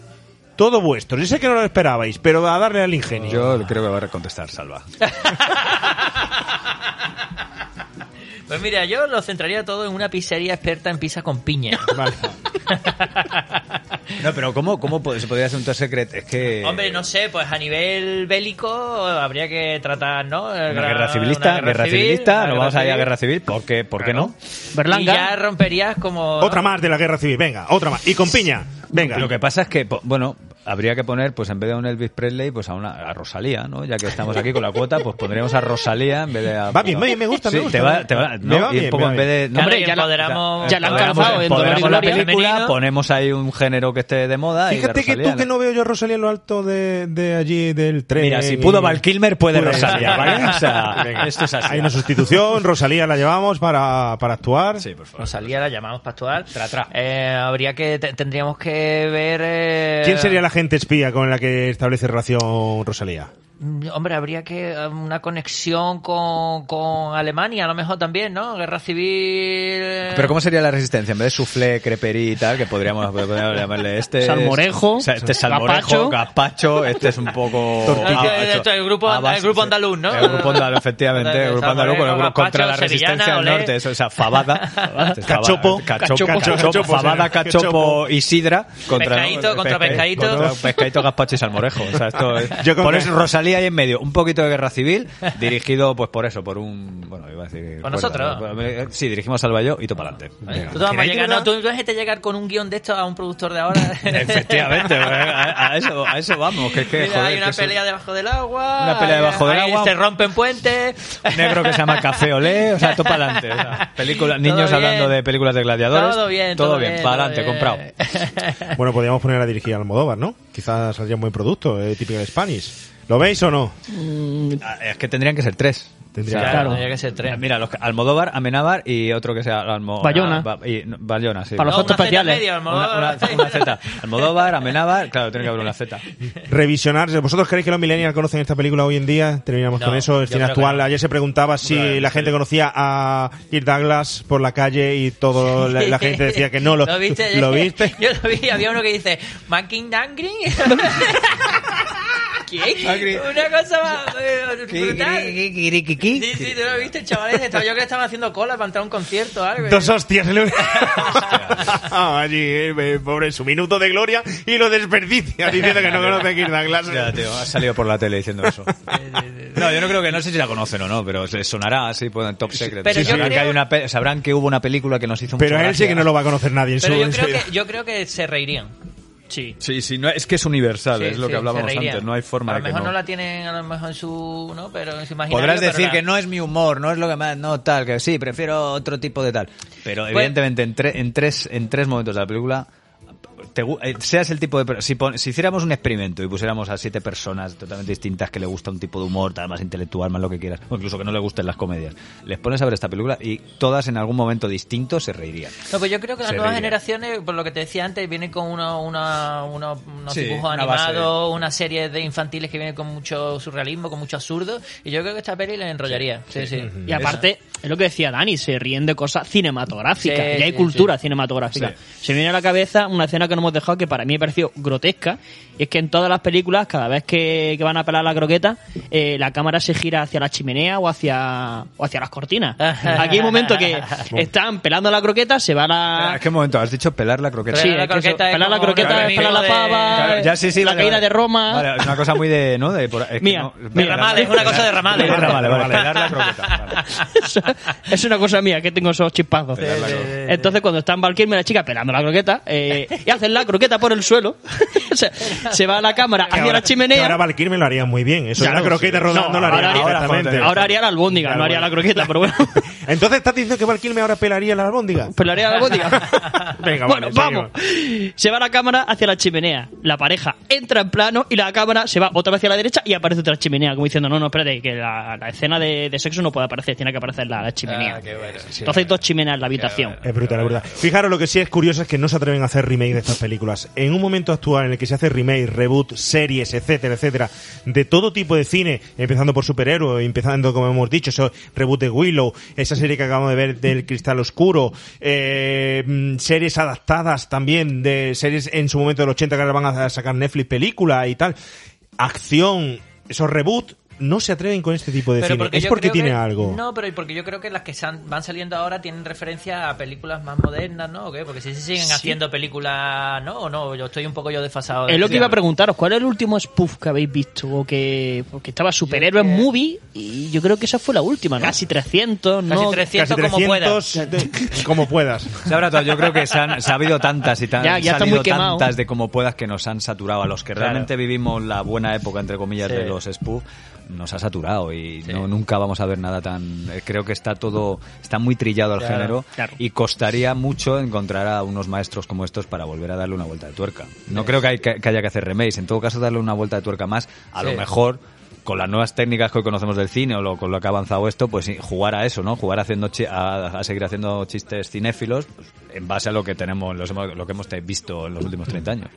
Pero bueno. Bueno, pues nos quedamos con eso. Me Os gustaría hace- que quedáramos con un buen dato de mierda, ¿no? ¿O ¿Qué, ¿Qué pasa aquí, no? ¿O qué? Es que salen solos, no... Busca por ahí, eso tiene que haber. Son chispazos, el humor. El humor. chispazos. Chispazos de humor, chispazos de humor. Pero sí nos vamos a quedar con el socio millón. ¿No sabéis lo que es eso, no? Otro aprieto.